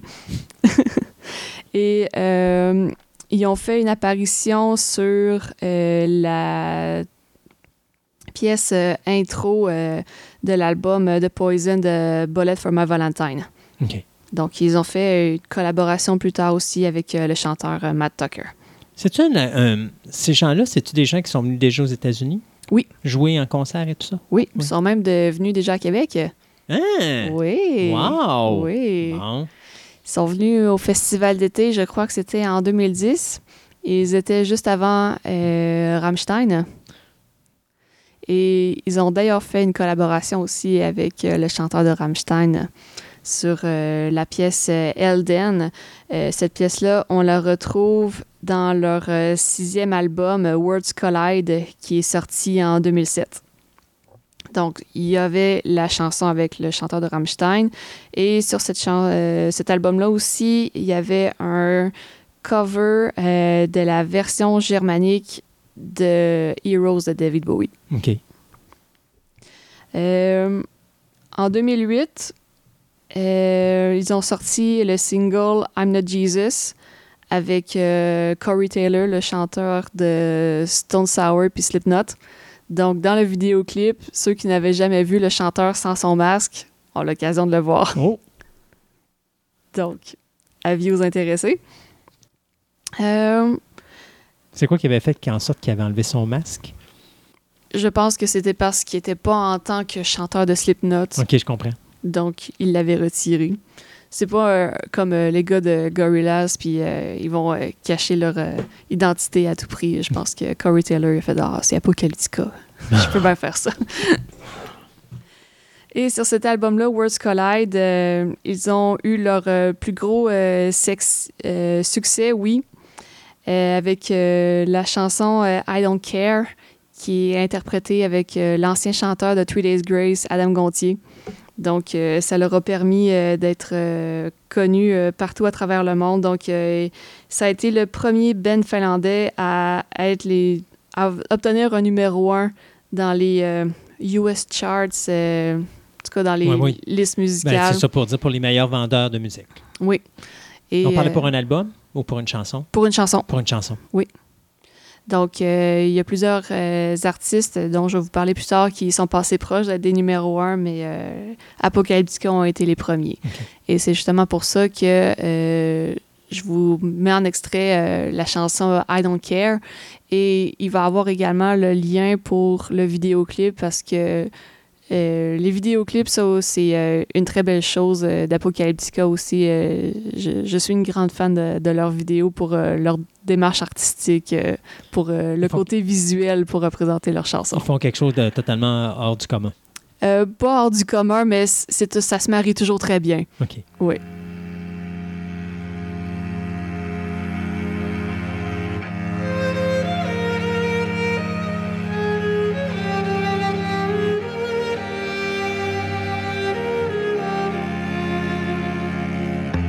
Try to make it through my life in my way. There's you. I try to make it through these lies. That's all I do. Just don't deny it. Just don't deny it and deal with it. Yeah, deal with it. You try to break me, you wanna break me bit by bit. That's just part of it.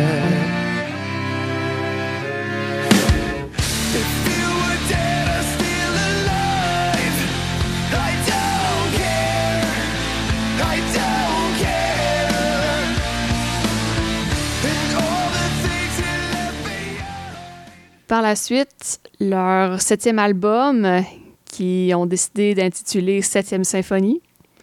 Donc, c'est sorti en 2010. Euh, On retrouve euh, d'autres pièces euh, qui ont eu des euh, très bons succès, comme End of Me avec Gavin Rossdale, qui est le chanteur du groupe Bush. Ils ont eu encore d'autres collaborations avec Dave Lombardo pour le drum. Euh, il ne les a pas suivis en tournée, mais euh, je crois que ça pourrait euh, presque dire que c'est un, membre récurrent d'Apocalyptica. Euh, ils ont fait aussi euh, une chanson avec le chanteur du groupe metal français Gojira, Bring Them to Light. Not Strong Enough, avec la première version avec le chanteur de Shinedown, puis ils ont réenregistré la chanson avec le chanteur de Ubastank pour euh, à cause des droits de distribution. OK. En 2011, gros événement, c'est le 30e anniversaire de Metallica. Pour l'occasion, ils ont fait un spectacle, euh, concert spécial euh, à San Francisco.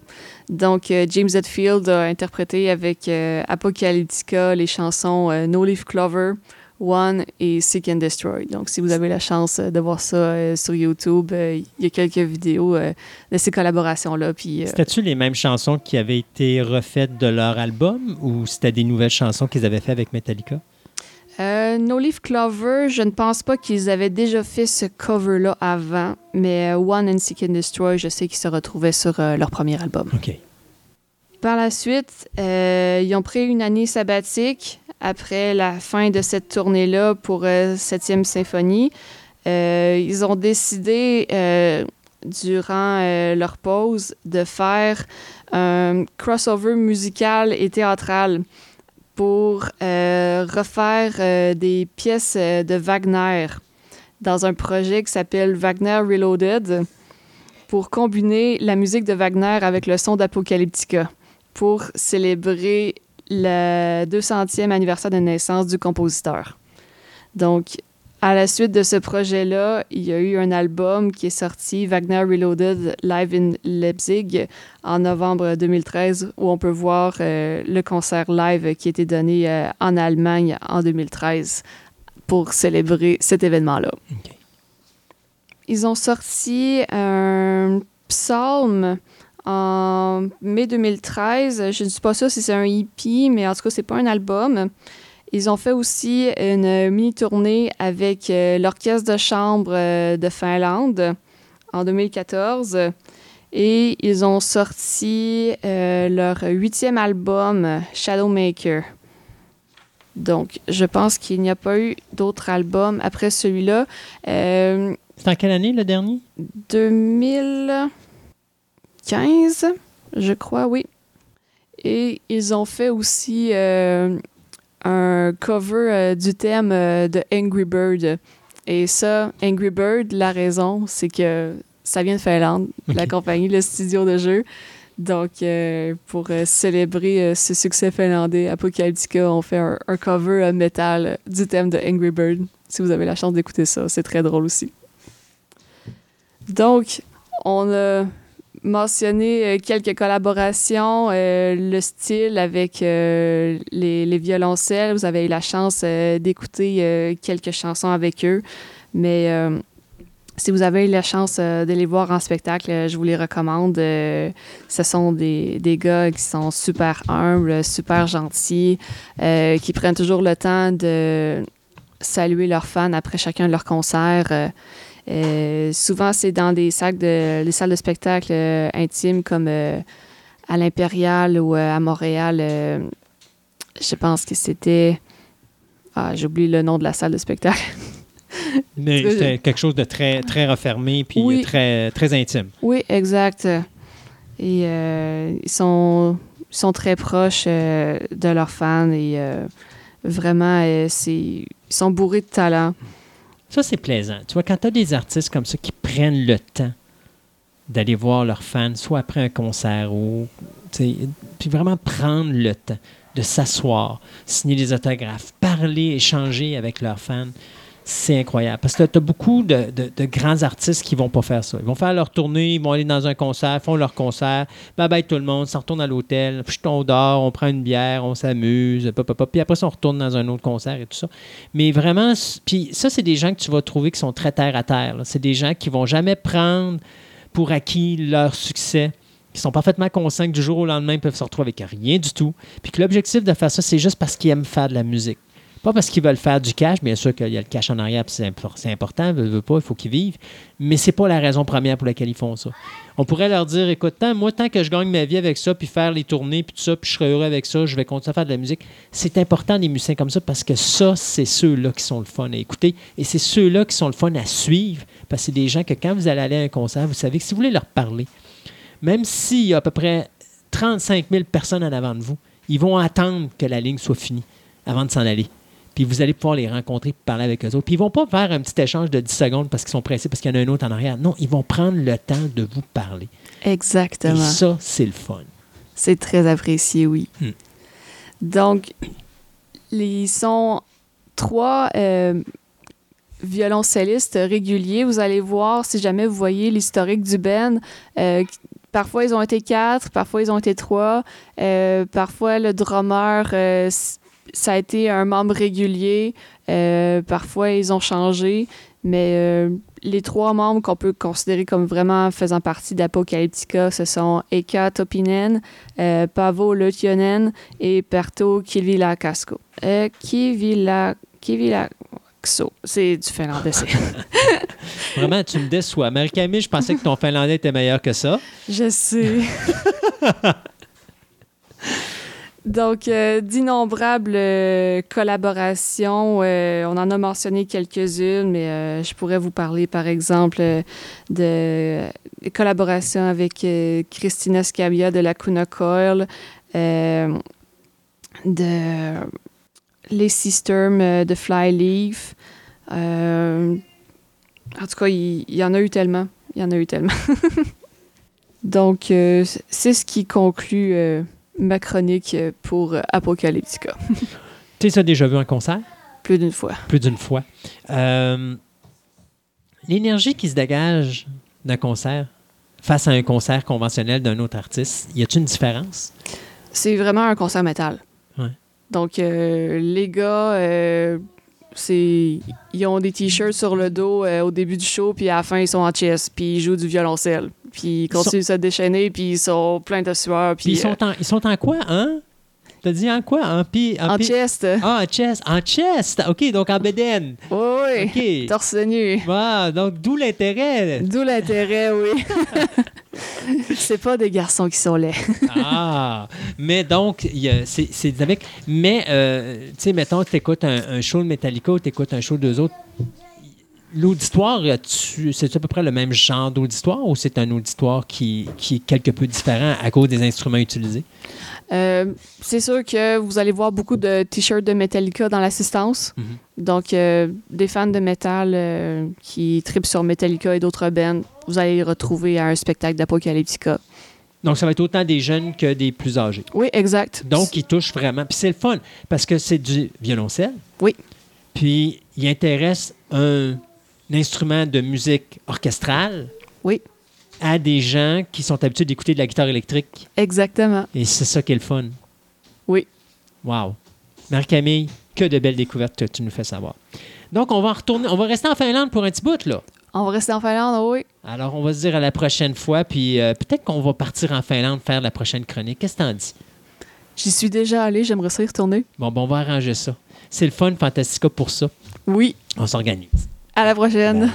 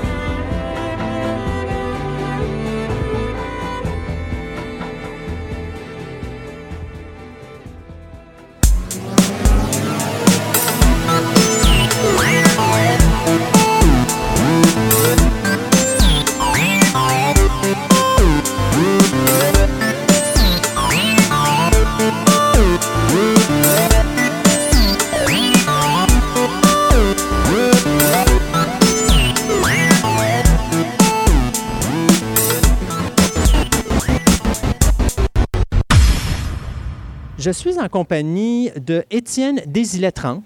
Ça se, nomme- ça se prononce comme ça? Oui, absolument. Oui, ou Dez, Oui, qui est un auteur de bande dessinée. Euh, oui c'est ça. On, on- on va, on, on va, on va appeler comme ça bande dessinée, mais on va revenir tantôt pour ça parce qu'on a parlé avant de rentrer en onde. Puis euh, je disais, bon, est-ce qu'on on parle de manga, est-ce qu'on parle de bande dessinée? Puis vous m'avez raconté une petite anecdote. Fait qu'on va commencer par bande dessinée, puis on va évoluer avec ça. D'accord. Euh, Étienne, d'où vient cette fabuleuse passion de faire du dessin? Euh, je sais pas. Ma mère, elle dessinait, je pense, ça commence tout là. J'ai tout le temps dessiné depuis que je suis tout petit. Elle a toujours bien euh, encouragé ça chez nous. Euh, on avait les crayons de couleur à l'infini. Là, on n'en manquait jamais. Fait que moi et mon frère, on a toujours bien dessiné quand on était jeune. Puis en- quand j'étais au primaire, tout le monde disait Ah, il est tellement bon. Fait que là, on se trouve bon, puis on continue.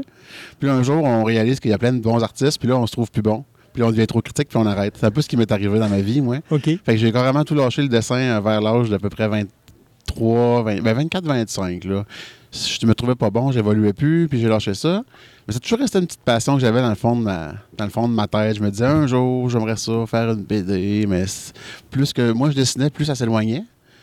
Puis je sais pas, euh, en 2012, euh, j'ai comme eu une espèce de, de- de- de coup de foudre, là, que ça me tentait de dessiner tout d'un coup. Là. Puis là, j'ai commencé, puis j'ai jamais arrêté. Fait que, mettons, ça commence sérieusement en 2012 jusqu'à aujourd'hui. J'ai, puis j'ai fait la BD, puis j'ai pas lâché. Là. Et Qu'est-ce que vous avez fait comme œuvre pour, que les gens qui, pour les gens qui ne vous connaissent pas? Eh Ben, en ce moment, j'ai juste ma bande dessinée euh, frivolesque. OK? Ouais, qui c'est un webcomic à la base. C'était une façon rapide de me faire euh, connaître. En fait, depuis que je, je suis sur Internet, mettons en 97, je, je veux faire une, un webcomic. C'était un médium que j'ai trouvé sympathique puis qui était, à mon avis, accessible. Mhm. Puis je l'ai jamais fait. Puis euh, à un moment donné, ça a été un petit coupé le derrière qui me manquait pour commencer à faire ça. Puis euh, ben, euh, de fil en aiguille, la BD a pogné un peu plus que je pensais. Puis euh, j'ai fait une version papier. Puis je fais le tour des, des conventions Salon du Livre au Québec depuis ce temps-là. là. Est-ce que c'est vous qui vous, vous publiez vous-même ou vous êtes publié par une maison? Ouais, j'ai un petit éditeur indépendant en ce OK. moment qui me publie. Là. OK. Puis, est-ce que c'est quelque chose. Est-ce qu'on s'attendait à la réponse? Non, pas du tout. Je commençais ça au début parce que je m'ennuyais puis je voulais faire de quoi de différent. là. Puis finalement, j'étais bien surpris. Euh, Frivolette, c'était un projet euh, temporaire, là, juste pour me faire la main, un peu Mhm. voir comment ça fonctionnait, faire un webcomic. Là, puis finalement, euh, j'avais des idées de faire un projet un peu plus sérieux après, mais ça allait tellement pogné plus que je pensais que. Ben, je dis pas que c'est comme super populaire, là, mais c'était quand même au-delà de mes Oui. attentes. Fait que ça m'a donné. J'ai continué, j'ai pas arrêté, puis je m'étais dit que je vais arrêter quand ça, quand ça, va, ça va se calmer, puis ça se calme pas. Ça se calme pas. Puis, à ce moment-là, est-ce que euh, ça vous a permis de gagner votre vie avec ça? Non, non, c'est juste OK, un. ça. Malheureusement, c'est juste en- un petit passe-temps. Vous êtes, présentement, vous êtes en, deux sièges, comme on dit. Ouais, C'est-à-dire c'est vous avez une partie où vous avez votre bande dessinée puis vous avez votre travail. Mon euh, travail régulier ennuyeux, qui m'a poussé à faire une BD parce que je trouvais que la routine, ça commençait à être difficile. C'était un petit peu ça qui m'avait lancé. Là. C'est quoi l'élément déclencheur qui a fait qu'on a eu le coup de pied dans le derrière pour dire oui, OK, je le fais?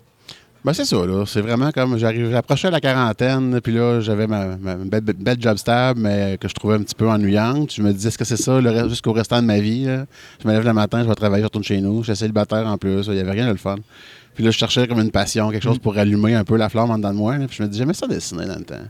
Fait que j'ai fait quelques petits dessins, puis là, ben, ça allait mieux qu'avant. Je voyais une évolution, ce que je voyais pas euh, quand j'étais un peu plus jeune. Peut-être qu'il fallait que je me- je m'assoie un peu plus assidûment sur ma, ma table à dessin. hein. Puis après ça, ben c'est là, ça a commencé comme ça. Un petit peu de paille qui est devenu un gros feu de bois, finalement. Fait que là, on est allé sur le web. Ouais, c'est ça. Là, il y a eu une popularité sur le web, une Mhm. bonne réaction. Puis, c'est où le moment où vous avez dit, OK, là, c'est peut-être le temps pour moi d'aller voir une maison d'édition? Je peux aller voir personne, c'est lui Fait que qui C'est m'a eux autres qui vous ont approché, J'ai, euh, il y a des gens, euh, Nadeshikon, le festival d'animation japonaise de l'Université Laval, qui m'ont approché en 2014. Euh, je connaissais pas, je connaissais personne dans ce gang-là, puis tout d'un coup, euh, Hey, ça te tente-tu de venir? On aime ce que tu fais, ça, ça accorde avec notre festival. Là, je me suis fait connaître beaucoup. Puis c'est un petit peu après ça que l'éditeur m'a approché. Là. OK. Puis là, à ce moment-là, il vous a donné l'opportunité de la faire sur papier. Mhm. Et là, c'est comme le le fond, il a boom. publié les deux premières années. On était déjà rendu dans la troisième à ce moment-là. OK. Là, vous continuez encore sur le web? Ah oui, c'est toujours ça mon premier, euh, euh, le premier volet, que, si on peut dire, de ce que je fais. Là. Souvent, il y a du monde qui dit Ah, tu pourrais lâcher le web et juste vendre des BD. Non, non, non, j'aime vraiment ça, le côté web. J'aime ça, l'interaction avec les lecteurs. Oui. Euh, ils passent des commentaires. J'ai ouvert, un serveur Discord où tout le monde peut parler de la BD, puis je suis là, puis je vois leurs commentaires en direct. J'adore ça. C'est vraiment cette approche-là que je voulais. C'est peut-être plus moderne, c'est peut-être moins payant, mais. je- Mais c'est ça, euh, c'est passion. Ouais, c'est ça. Puis, veut, veut pas, ça vous permet, vous, d'extérioriser cette passion-là, puis de Mhm. garder un contact, puis que ça ne devienne pas, j'aurais dit peut-être un fardeau monétaire, dans le sens que là, j'ai besoin de ça pour vivre, puis à ce moment-là, votre Ouais, passion ça, s'efface. là. Ça me dérange pas si je deviens pas un grand BDS célèbre. J'ai bien du plaisir en ce moment, puis c'est ça qui est. euh, Est-ce que c'est pas ça l'important? Ouais, c'est ça. Euh, tantôt, on, on parlait, puis on, on riait, puis vous avez dit, oh, je, je pense que je vais le garder pour l'émission. On parlait justement que quand vous allez dans des événements, les gens vont dire que vous faites du manga. Ah, ben oui. Puis quand vous êtes dans les endroits de manga, les gens disent que vous faites de la BD traditionnelle. Ouais, Ou- j'ai pas la tâche, moi. Je pense que ben, mes influences BD, c'est tous les styles. J'ai- Quand j'étais jeune, je lisais de la BD européenne. J'ai lu beaucoup de comic books. Je travaillais dans un magazine de comic book, d'ailleurs, à Trois-Rivières, euh, de super-héros, puis tout. Puis j'ai lu des mangas. Fait que mes influences sont multiples.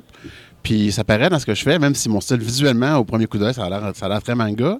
Mais les puristes de manga, eux autres, ils trouvent pas que mon style fait manga. Ils voient beaucoup d'influences américaines dans mon dessin. Fait que là, ils vont dire, oh, ça fait pas manga. Mais aussitôt que j'arrive dans les salons du livre, où c'est des BDS plus traditionnels qui sont là, eux autres, ils, me- ils me mettent une étiquette manga tout de suite. Fait que moi, j'aime pas me la coller moi-même. Moi, j'aime juste dire que je fais de la BD euh, au sens large. euh, puis le monde me mettra bien les étiquettes qu'ils veulent, dépendamment où est-ce que je suis. Là. OK. Au niveau de l'écriture des textes, c'est vous qui faites vos propres textes. Mhm. Euh, Est-ce que c'est compliqué? Non, c'est en fait la partie. Ben, je pas un. On va le dire tout de suite, là, ma BD, c'est vraiment une comédie de situation. Là. C'est pas de la grande. euh, J'ai pas des grands scénarios complexes.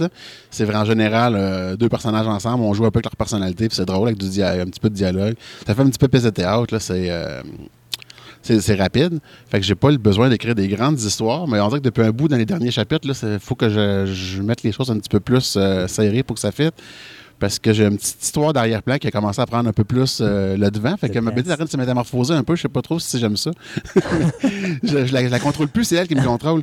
Mais non, j'aime ça écrire. euh, comme je dis, je suis pas le plus grand écrivain, mais j'ai une facilité pour vraiment euh, euh, penser à des personnages, les imaginer vivre dans ma tête, puis écrire qu'est-ce qu'ils font. Ça, ça, ça se fait super facilement. Quand je m'assois pour écrire, je peux écrire un chapitre complet, un an. Des fois, la dernière fois que j'ai écrit, j'ai écrit pour un an et demi de matériel. Fait que À j'ai pas réécrit après pendant un an et demi parce que tout, j'avais tout ce qu'il fallait. Peut-être des fois, j'ai des petites, euh, j'ai taponné un peu quelques affaires, là. mais en gros, euh, c'est ça. là. Quand j'ouvre le petit robinet d'écriture, ça, ça, ça coule longtemps. Avez-vous pris, euh, avez-vous pris des cours pour l'écriture ou c'est vraiment autodidacte? Non, c'est vraiment 100% autodidacte pour tout. Là. C'est pour ça Le que dessin aussi? j'ai pas de prétention à dire que je suis un grand pro de la chose. Mais le dessin aussi. Mais on peut dire que j'ai dessiné beaucoup et j'ai lu beaucoup. Ça m'a aidé, je pense. hein.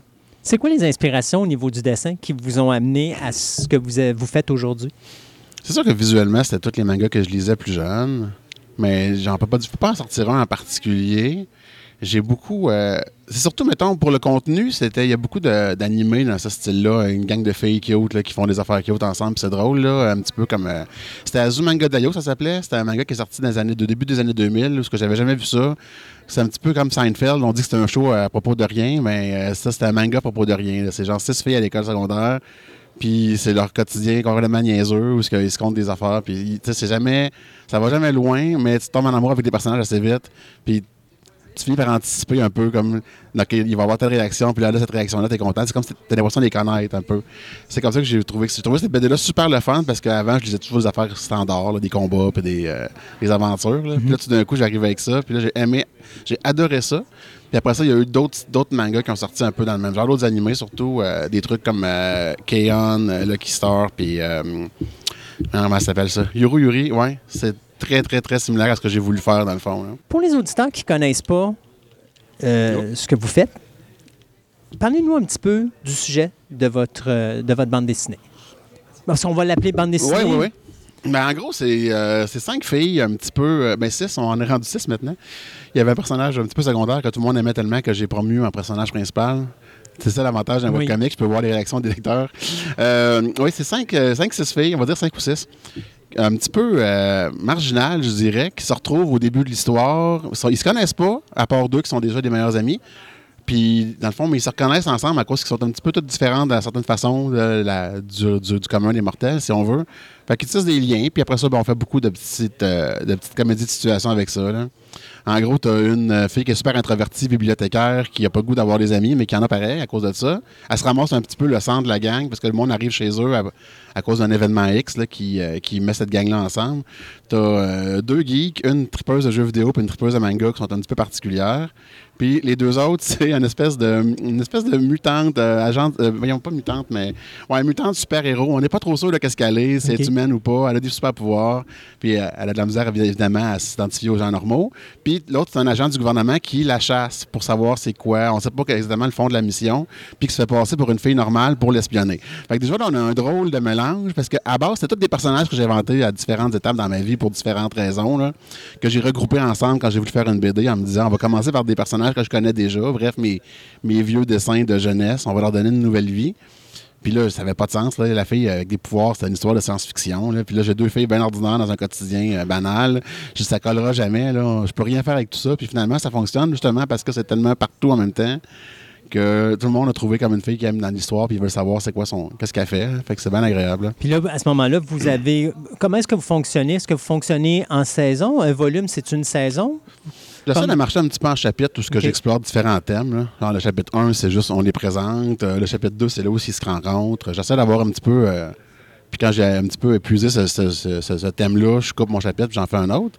Le volume 1, dans le fond, j'avais les trois premiers chapitres. Puis le volume 2, c'est les deux chapitres suivants. OK. Fait que, euh, dans le fond, un chapitre, c'est vraiment comme une thématique. Là. Je vais avoir un volume 3 euh, l'année prochaine ou peut-être en 2020 où ce que là, je vais pouvoir... euh, En ce moment, le webcomic, je viens de terminer mon chapitre 6, qui était très long. Puis c'était vraiment, on rattache tous les petits éléments que j'avais pas touchés encore avant de passer au- aux choses sérieuses. Parce que là, tous mes lecteurs veulent que je règle le problème de la fille avec des pouvoirs, savoir c'est quoi son origine. Puis là, je dis, bon, ben si je compte ça, j'aurais pas le choix d'y aller un peu plus sérieusement Ouais. je peux pas être frivole dans ce bout-là. Fait que là, chapitre 7, va, sa, sa particularité, ça va être d'être un petit peu plus dark. OK. Fait que je sais pas si ça va fonctionner, vu que je suis très léger depuis le début, mais on va voir. Euh, comment, ben, là, comme là, vous me dites, vous- moi, je, dis- je, fais un chapitre, mettons, dans le premier volume, euh, au chapitre 1, chapitre 2. À ce moment-là, vos chapitres, ils, sont comment quand ils vous êtes diffusés sur le web? Est-ce que c'est, mettons, genre, vous mettez euh, une certaine quantité de dessins, puis après ça, c'est à suivre, puis ça, ça suit euh, à quoi, aux semaines, aux mois? Comment est-ce que ça procède? Ben, je fais une BD par semaine, une strip de quatre OK. cases, un petit peu comme le format japonais des, euh, des Yonkoma qu'ils appellent. C'est comme des gags. là. Oui. Mais chaque gag enchaîne avec celui d'après. En général, ils se suivent. Des fois, je saute un petit peu à gauche. Ouh, excusez, j'ai rentré dans le micro. Des fois, je saute un petit peu à gauche puis à droite, mais en général, euh, tu peux pas en lire juste un. C'est pas comme Garfield où tu en lis un puis tu ris. Il faut Oui. que. Faut que tu connaisses déjà les personnages, faut que tu aies lu un peu ce qui se passe avant. Je fais beaucoup, beaucoup de références à mes BD d'avant. Souvent, je pense que je perds certains lecteurs qui lisent moins assidûment, d'ailleurs, à cause de ça. Mais bon, c'est pas grave. Euh, fait que c'est ça. Là, tous les lundis, il y en a un. Puis euh, quand j'ai à peu près achevé ce que j'appelle un chapitre dans ma tête, ben, je ferai peut-être une petite pause d'une semaine ou deux. Euh, je mets des dessins, puis je recommence ensuite avec une petite page euh, pour dire qu'on est rendu dans un, un nouveau chapitre. Là. Puis à ce moment-là, quand on, voit- on a le livre, à ce moment-là, c'est tous vos chapitres qui sont mis, euh, Ouais, ça. toutes vos, vos, vos bandes qui sont mises Mhm. une à la suite de l'autre. là. Faut dire qu'au début, j'écrivais pas dans l'optique d'avoir un livre un jour. Fait que j'y allais un peu à la Oui. comme je te pousse. Puis là, depuis que je pense au livre aussi, j'essaie de, de compter mes BD pour pas en avoir trop. D'ailleurs, c'est un petit peu le problème du volume 3. Il va être beaucoup plus volumineux parce que mon chapitre 6 était interminable. fait que euh, j'aurais pu sortir juste le volume 6 tout seul, le chapitre 6 tout seul en volume, mais je trouvais qu'un volume qui a juste un thème, c'était un peu triste. Fait que je voulais euh, je vais sortir un plus gros livre, puis euh, je pense que ça va être le, ça va être le fun. Si les gens veulent voir vos œuvres, ils vont aller sur le site web, je suppose. c'est ça. Donc l'adresse? Frivolesque.com. Frivolesque comme frivolesque.com. .com.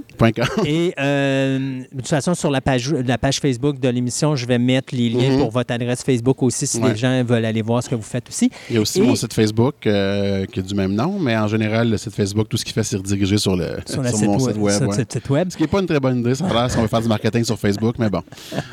Et l'autre chose que je voulais dire, c'est euh, est-ce que les gens qui veulent avoir la bande dessinée, à ce moment-là, peuvent aller dans toutes les librairies? Non, malheureusement, on n'est pas très distribué partout. En général, je l'ai dans les festivals, dans les événements, les festivals du livre. euh, euh, va falloir qu'on travaille un peu plus côté, côté édition là, pour. euh, Est-ce que c'est quelque chose qu'on trouve dans les librairies? Donc, dans certaines librairies? Euh, en ce moment, je pense pas. OK. Donc, c'est vraiment, il faudrait aller sur votre site web, on peut l'acheter directement. éditeur, non, on n'a même, Même pas. En date, c'est pas mal juste moi qui en a. C'est un petit peu cheap. On avait essayé de mettre en librairie l'année passée. Je pense que ça n'a pas marché le numéro un. Fait que là, mon éditeur est frileux à l'idée d'en mettre d'autres. Surtout qu'on en vend beaucoup dans les festivals de BD, dans les événements, les conventions d'animés et tout ça. Fait que là, c'est plus là qu'on focus. Là. OK. Donc, à ce moment-là, les gens vont sur votre site web voir où est-ce que vous allez Ouais, apparaître. Et à ce moment-là, s'ils Mhm. veulent avoir ça sur Mais euh, il y a du monde qui m'ont souvent contacté en privé sur mon site pour en avoir. Puis je, les suis capable d'envoyer d'expédier ou de, des donner en personne. Puis là. le prix, il tourne à peu près autour de quoi pour un... Les volumes sont environ une vingtaine de dollars. Ouais, Ouais. c'est bon. Dez, Oui. merci d'avoir été avec nous Ben, c'est moi aujourd'hui. qui te remercie. Un vrai passionné euh, de manga et de On- bande On dessinée. essaie tout en général. Le BD, c'est ma vie. Je suis bien content. Et puis, euh, qui sait, peut-être qu'on va euh, se revoir à un moment donné dans un avenir proche pour euh, reparler de, de la continuité de, de- de- de vos histoires. Ben, merci beaucoup. Dez, merci beaucoup. Bye.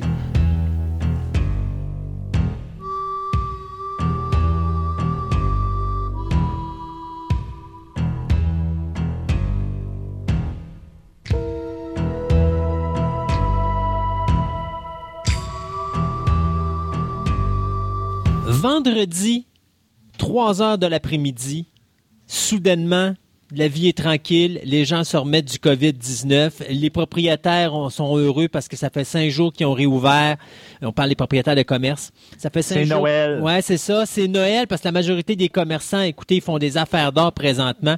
Tout le monde commence à retrouver une normalité. Tout le monde se dit, on va s'en sortir. Et DC Comics assomme complètement l'univers du comic en disant nous nous séparons de Diamond Distribution et nous allons partir nos propres euh, compagnies de distribution. Et si vous voulez faire affaire et avoir notre stock, vous n'aurez pas maintenant à passer par une ni par deux, mais vous allez devoir passer par trois entreprises pour avoir accès à nos produits est à peu près la réaction que tout le monde a eue vendredi en fin de journée. Euh, moi, je l'ai eu dans la nuit de vendredi à samedi parce que quand je suis arrivé de la maison euh, à 8 heures le soir, moi, j'étais au travail, on était dans le jus. Pas le temps de voir ça. J'étais arrivé à la maison, le temps de manger puis de me coucher, puis après ça, de me lever à minuit, une heure pour avoir mon espèce de gros signal rouge qui m'indique Red Alert. Et lorsque je vois la nouvelle, euh, ben, je peux te dire que j'ai pas dormi le reste de la nuit parce que j'étais en beau calvase. Euh, je fulminais. Et en même temps, ben, je lisais les commentaires du monde sur le web et c'était loin d'être positif. Maintenant, on va revenir en arrière un petit peu. Il faut comprendre qu'en juin 2018, Warner Brothers a été racheté au prix de 108 milliards de dollars par AT&T. Pourquoi je vous parle de ça? C'est parce que là, AT&T dirige euh, Time Warner, à ce moment-là qu'ils ont rappelé par la suite Warner Media, qui sont également propriétaires de DC Comics. Euh, au niveau des ventes sur le marché du comic en 2017, ça c'est les chiffres que j'ai de 2017, Viz Media est numéro 1, DC Comics est le deuxième plus gros pub- publisher ou le plus gros euh, publicateur de comic book au monde et Marvel Comics est le troisième. Je ne sais pas si c'est encore ça aujourd'hui en 2020, mais je vous dis qu'en 2017, c'était ça les chiffres. Bon. 108, 000 mille- 108 milliards de dollars, c'est ce que ça a coûté à AT&T. Au moment où arrive la conclusion de cette transaction-là et que AT&T prend possession légale de l'univers de Warner Brothers, il y a un individu de pique qui s'en vient dans l'univers qui s'appelle le COVID-19 et qui, force les entreprises à fermer leurs portes, notamment Diamond Distribution qui annonçait donc que pendant huit semaines, il bloquait tous les envois et les réceptions de stock parce que justement, à cause du COVID, comme les commerçants étaient en train de fermer, comme on ne savait pas comment se propageait la maladie, est-ce que ça se propage sur le papier, des choses comme ça, on a pris une décision responsable d'arrêter le marché. Par chance, il y a des stocks qui ont été envoyés avant que les magasins ferment, comme nous, on a été fermés. Euh, quand on a été fermé, euh, je pense que Diamond a fermé deux semaines après ça. Donc, mon distributeur a gardé dans ses entrepôts le stock. Mais Diamond a annoncé à ses clients, donc on parle de Marvel, on parle de DC, on parle de Dark Horse, on parle de toutes les compagnies de comics et de statuettes et, et de figurines de l'univers entier, les montants qu'on devait vous donner, on ne vous les donne pas tout de suite, on va vous les donner dans les 13 prochaines semaines. Pourquoi?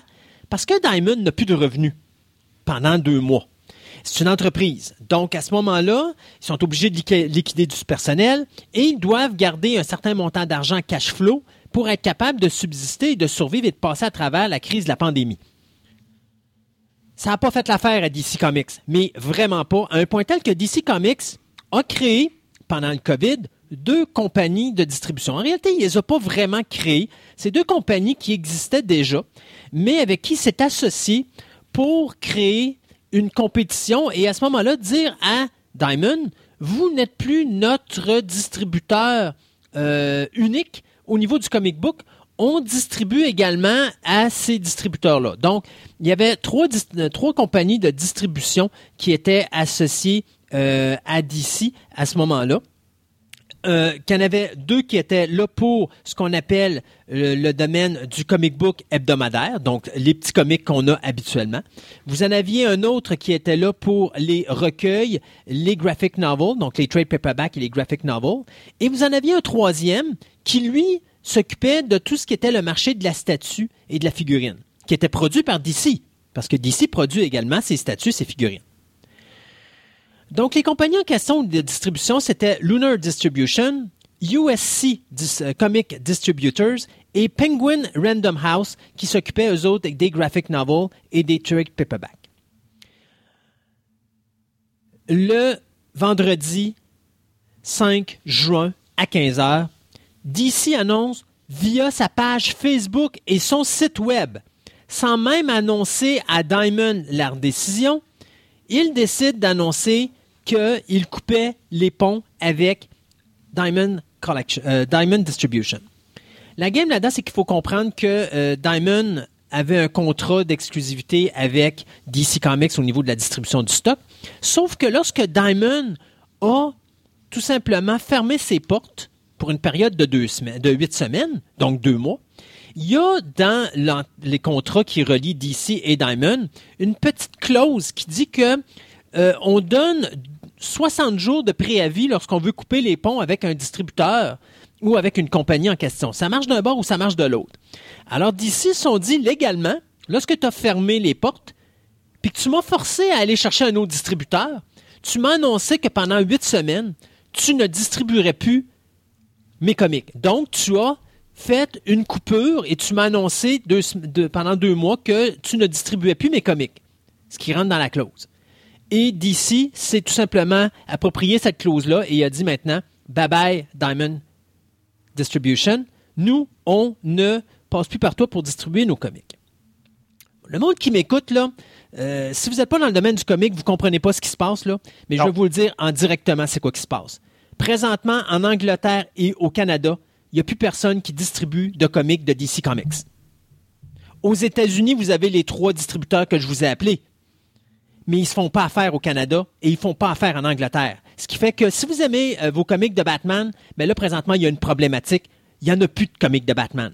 Vous allez avoir ceux jusqu'à la fin du mois de juin, puis à partir du 23 juin, Diamond Distribution n'est plus associé à DC Comics et vice-versa. Et donc, il n'y a rien qui nous permet, présentement au moment où je vous parle, d'avoir accès aux comics de DC Comics. Bon. La raison pourquoi je vous disais que ça allait être une chronique qu'on va séparer en deux, c'est que là, je suis en pourparler avec des distributeurs de comics qui, eux, sont en train de parler avec les distributeurs américains pour voir est-ce qu'on est capable d'aller chercher des contrats d'exclusivité puis d'aller rechercher les droits de publier ces comics-là pour nous donner, nous, les retailers, les boutiques de comics à Québec et au Canada, la- la licence pour pouvoir distribuer du comic book ici au Canada au niveau de DC Comics. Euh, ça, on va savoir ça la prochaine. Je ne pourrais pas vous donner de réponse aujourd'hui. Cependant, je vais vous dire ce que ça a comme impact. faut comprendre qu'un retailer aux États-Unis, la façon que ça marche, c'est que quand on fonctionne avec Diamond, euh, sur la quantité que vous commandez au niveau du Diamond, bien, vous avez des escomptes qui vont avec les montants d'argent que vous achetez. Donc, si vous achetez pourtant, vous avez 20% Si vous achetez pourtant, vous avez 30% Si vous achetez pourtant, vous avez 40% Si vous êtes chanceux, vous vous rendez à 50% mais c'est bien rare, vous allez vous rendre aux 50% Bon. Là, maintenant que d'ici, qui correspond à peu près à 60% des ventes des produits chez Diamond, ben vous comprenez que le retailer, lui, il vient de perdre une marge d'achat incroyable et importante. Ben oui. Il y a des magasins aux États-Unis qui sont des magasins uniquement DC Comics. Donc, pour eux autres, ça change toute la donne. Et les deux nouvelles compagnies qui ont été créées il y a moins de deux mois, qui sont des compagnies qui faisaient de la distribution via le web euh, et qui étaient des compétiteurs aux retailers américains. Et là, maintenant, les retailers américains se disent, là, je suis obligé de faire affaire avec des compétiteurs pour avoir accès à mes comics. Ben, ça fait chier tout le monde aux États-Unis. Puis, euh, c'est sûr que ça vient de changer la balance parce que ces gens-là n'ont pas de facilité de paiement comme ils ont avec Diamond. Diamond, on a 30, 60, 90 jours pour payer. Là, avec eux autres, c'est des nouveaux. Donc, eux autres, tu as 30 jours. Mais en 30 jours, tu rentabilises pas tes ventes de comics. Parce que tu as Ben non. des clients qui passent une fois par mois, tu as des clients qui passent une fois par deux mois, tu as des clients qui passent une fois par trois mois chercher leurs comics, dépendant de leur quantité d'abonnement. Et ce qui se vend sur le plancher n'est pas nécessairement ce qui est rentable. Donc, c'est très difficile de vivre du comic. Une boutique qui ne vit que du comic, là, je vous dis tout de suite, la façon qu'il vit du comic, c'est, c'est euh, des rachats de vieux comics qui vont revendre à des prix beaucoup plus élevés, donc le vintage, ou encore, c'est les variant cover, où est-ce qu'à ce moment-là, tu as des variants, tu es obligé d'acheter, mettons, genre 100 comics, mais tu vas le vendre à un prix très élevé. Mais toi, tu as l'autorisation de retourner tes comics chez le distributeur. Parce que quand tu n'as pas vendu après un certain temps, tu peux retourner à Marvel ben, ou à Diamond aux États-Unis. Au Canada, ça se fait aussi, mais plus difficile. Je vous dirais, moi, j'ai pas cette chance-là parce que je suis une petite boutique. Mais les grandes boutiques de magasins ou les grandes chaînes de magasins qui font affaire directement avec Diamond, eux autres peuvent avoir le droit de dire, mettons, OK, j'ai acheté, mettons, tant de comics, mais j'en ai vendu, mettons, juste 20% Je peux te retourner les 80 autres mais je garde les variants. Diamond va dire, il n'y a pas de problème. Puis eux autres font leur cash sur ça. Donc, ça, là, avec la coupure que DC vient d'annoncer, ils viennent de tout perdre ça. Et ce que, ce que ça veut dire, c'est qu'au niveau du marché nord-américain, ben, il y a beaucoup, beaucoup de comic stores américains qui vont décéder, qui vont mettre la clé dans la porte. Pourquoi? Écoutez, ça fait à peine une semaine qu'ils viennent de réouvrir à cause du COVID dans ma majorité des cas. Puis là, on leur avait avec une bombe de même. C'est sûr qu'ils ne peuvent pas s'en sortir. Le bon côté, c'est que ça crée de la compétition à Diamond. Ça, c'est bien vu du marché. C'est le moment où DC décide de faire, de prendre cette décision-là qui est très mal choisie, parce que c'est un moment où les retailers sont déjà dans la difficulté financière parce qu'ils viennent de subir huit semaines de fermeture, ou est-ce qu'on leur charge leur loyer, ou on leur charge leurs frais fixes, on leur a pas enlevé ça, là. Les employés sont plus dans le magasin, les salariés, OK, ça c'est une affaire qu'on leur a enlevé, mais S'ils payent 12 000 par mois de loyer, savez-vous quoi? Ben, le 12 000 il faut qu'ils payent à tous les mois. Puis s'ils Ben payent oui. 25 000 de loyer par mois, savez-vous quoi? Il faut qu'ils payent le 25 000. Puis si c'est 50 000, ben c'est 50 000. Pensez à des affaires comme des bâtiments comme... euh, à Montréal, là, il y, avait une boutique de comics là, qui est sur trois étages. Pensez-y, là, à trois étages, là, c'est pas 5 000 qu'ils payent par mois, là, ces gens-là. là. C'est 50, 60, 70 000, même voire 100 000 par mois qu'il faut qu'ils payent. Là. Il faut qu'ils payent pareil. Même si leurs portes sont fermées, il faut qu'ils sortent le cash. Là. Ben oui. Alors, le move de DC, d'abord, moi, je considère que c'est un move de sauvage parce que ça a été fait dans un moment où est-ce qu'on dit on fait ça pour le bien-être du comique, mais vous allez causer la mort de beaucoup de retailers aux États-Unis qui, eux, auront pas le temps de se retourner parce que vous leur avez donné deux ou trois semaines pour servir de bord. Au lieu de dire on va y aller d'une façon graduelle, puis de dire que tranquillement on va couper les vives à Diamond Distribution, mais ça va se faire genre sur deux, trois, quatre, cinq mois, six mois, ce qui va permettre aux retailers américains et canadiens et de l'Angleterre de s'ajuster. Là, en Angleterre, là, c'est simple. Euh, je vais vous dire, j'ai lu un email qui a été envoyé, un message qui a été fait par la compagnie Mile High Comics, qui est le plus gros distributeur de comics en Angleterre. Présentement, les autres, ils font une vente. Ça s'appelle euh, le DC Socks 50% off sale on everything that's called DC on the floor. Donc, tout ce qui est DC Comics, excepté les nouveautés, 50%, on liquide le stock et on boycotte le stock de DC Comics dans le magasin. Aux États-Unis, les magasins de boutiques de comic book disent en général la chose suivante. On va acheter pour nos abonnés, mais on n'achète plus pour le plancher. Ce qui va se passer, là, écoutez, Ça va, ça, ça va être un backslash à DC. ah, là. ça va être énorme. Et ça va aller plus loin que ça parce que en 1980, dans les années 90, Marvel Comics avait fait la même affaire. Ils avaient parti leur ligue, leur petite maison de distribution. C'était Hero World, je pense que ça s'appelait. Euh, ils avaient perdu quelque chose comme 20 millions de dollars dans les trois premiers mois, à un point tel qu'ils ont été obligés de revenir sur leur décision et de s'associer avec euh, Diamond euh, Distribution parce qu'ils s'en allaient vers une faillite certaine. Ils avaient réussi à s'en sortir à cause de ça et à cause de, bien sûr, de la popularité d'autres comics, mais principalement quand ils avaient décidé de faire leur propre, euh, de larguer leur propre compagnie de distribution, ça avait été un flop monumental parce que les, compagnies de comic book avaient fait exactement la même chose que ce que moi je fais présentement, c'est-à-dire euh, on arrête là. On, distribue plus vos comics, on boycotte parce que ça, ça crée une problématique. Donc, une bombe qui est envoyée par DC à un très mauvais moment et ça cause un, un backlash dans le niveau du comic présentement qui reste d'être dévastateur et qui pourrait aller jusqu'à détruire tout l'univers du comic au niveau nord-américain, parce que même les retailers, si ça se met à tomber comme des mouches, qu'est-ce qui va rester à DC? Qu'est-ce qui va rester à Marvel pour vendre des comics? Qu'est-ce qui va rester à Dark Horse et à tout ça? C'est ça. Plus personne. Donc, ça, c'est la première partie de la table ronde, parce que la semaine prochaine, je vais vous arriver avec... euh, ça va être quoi les conséquences finales et ça va être quoi les... euh, je pourrais dire les portes de sortie qu'on peut peut-être avoir ici au Canada parce que là, les retailers, dans les deux prochaines semaines, vont probablement avoir des réponses, on l'espère. Mais c'est sûr et certain qu'au moment où on se parle, quelle mauvaise décision de DC Comics. Il n'y a rien de positif là-dedans. Les gens. Puis le geste est bon pour le bien-être du comic à longue échéance, mais au moment où ce geste-là est commis, c'est un. la manière qui est faite aussi. C'est un geste de sauvage. C'est un bûcheron qui a pas, il est pas venu avec une hache couper un arbre à la fois. Il a pris une bombe nucléaire et il a rasé la forêt au complet d'un coup. C'est une très mauvaise décision qui met en danger l'industrie du comic book euh, parce qu'elle a été prise d'une très mauvaise façon. Et la raison pourquoi elle a été prise de cette façon-là, ben rappelez-vous au début, je vous ai parlé de AT&T qui a acheté pour 108 milliards de dollars. Ben, AT&T présentement, avec la fermeture du COVID, ils ont besoin de cash. Ils sont en manque de cash.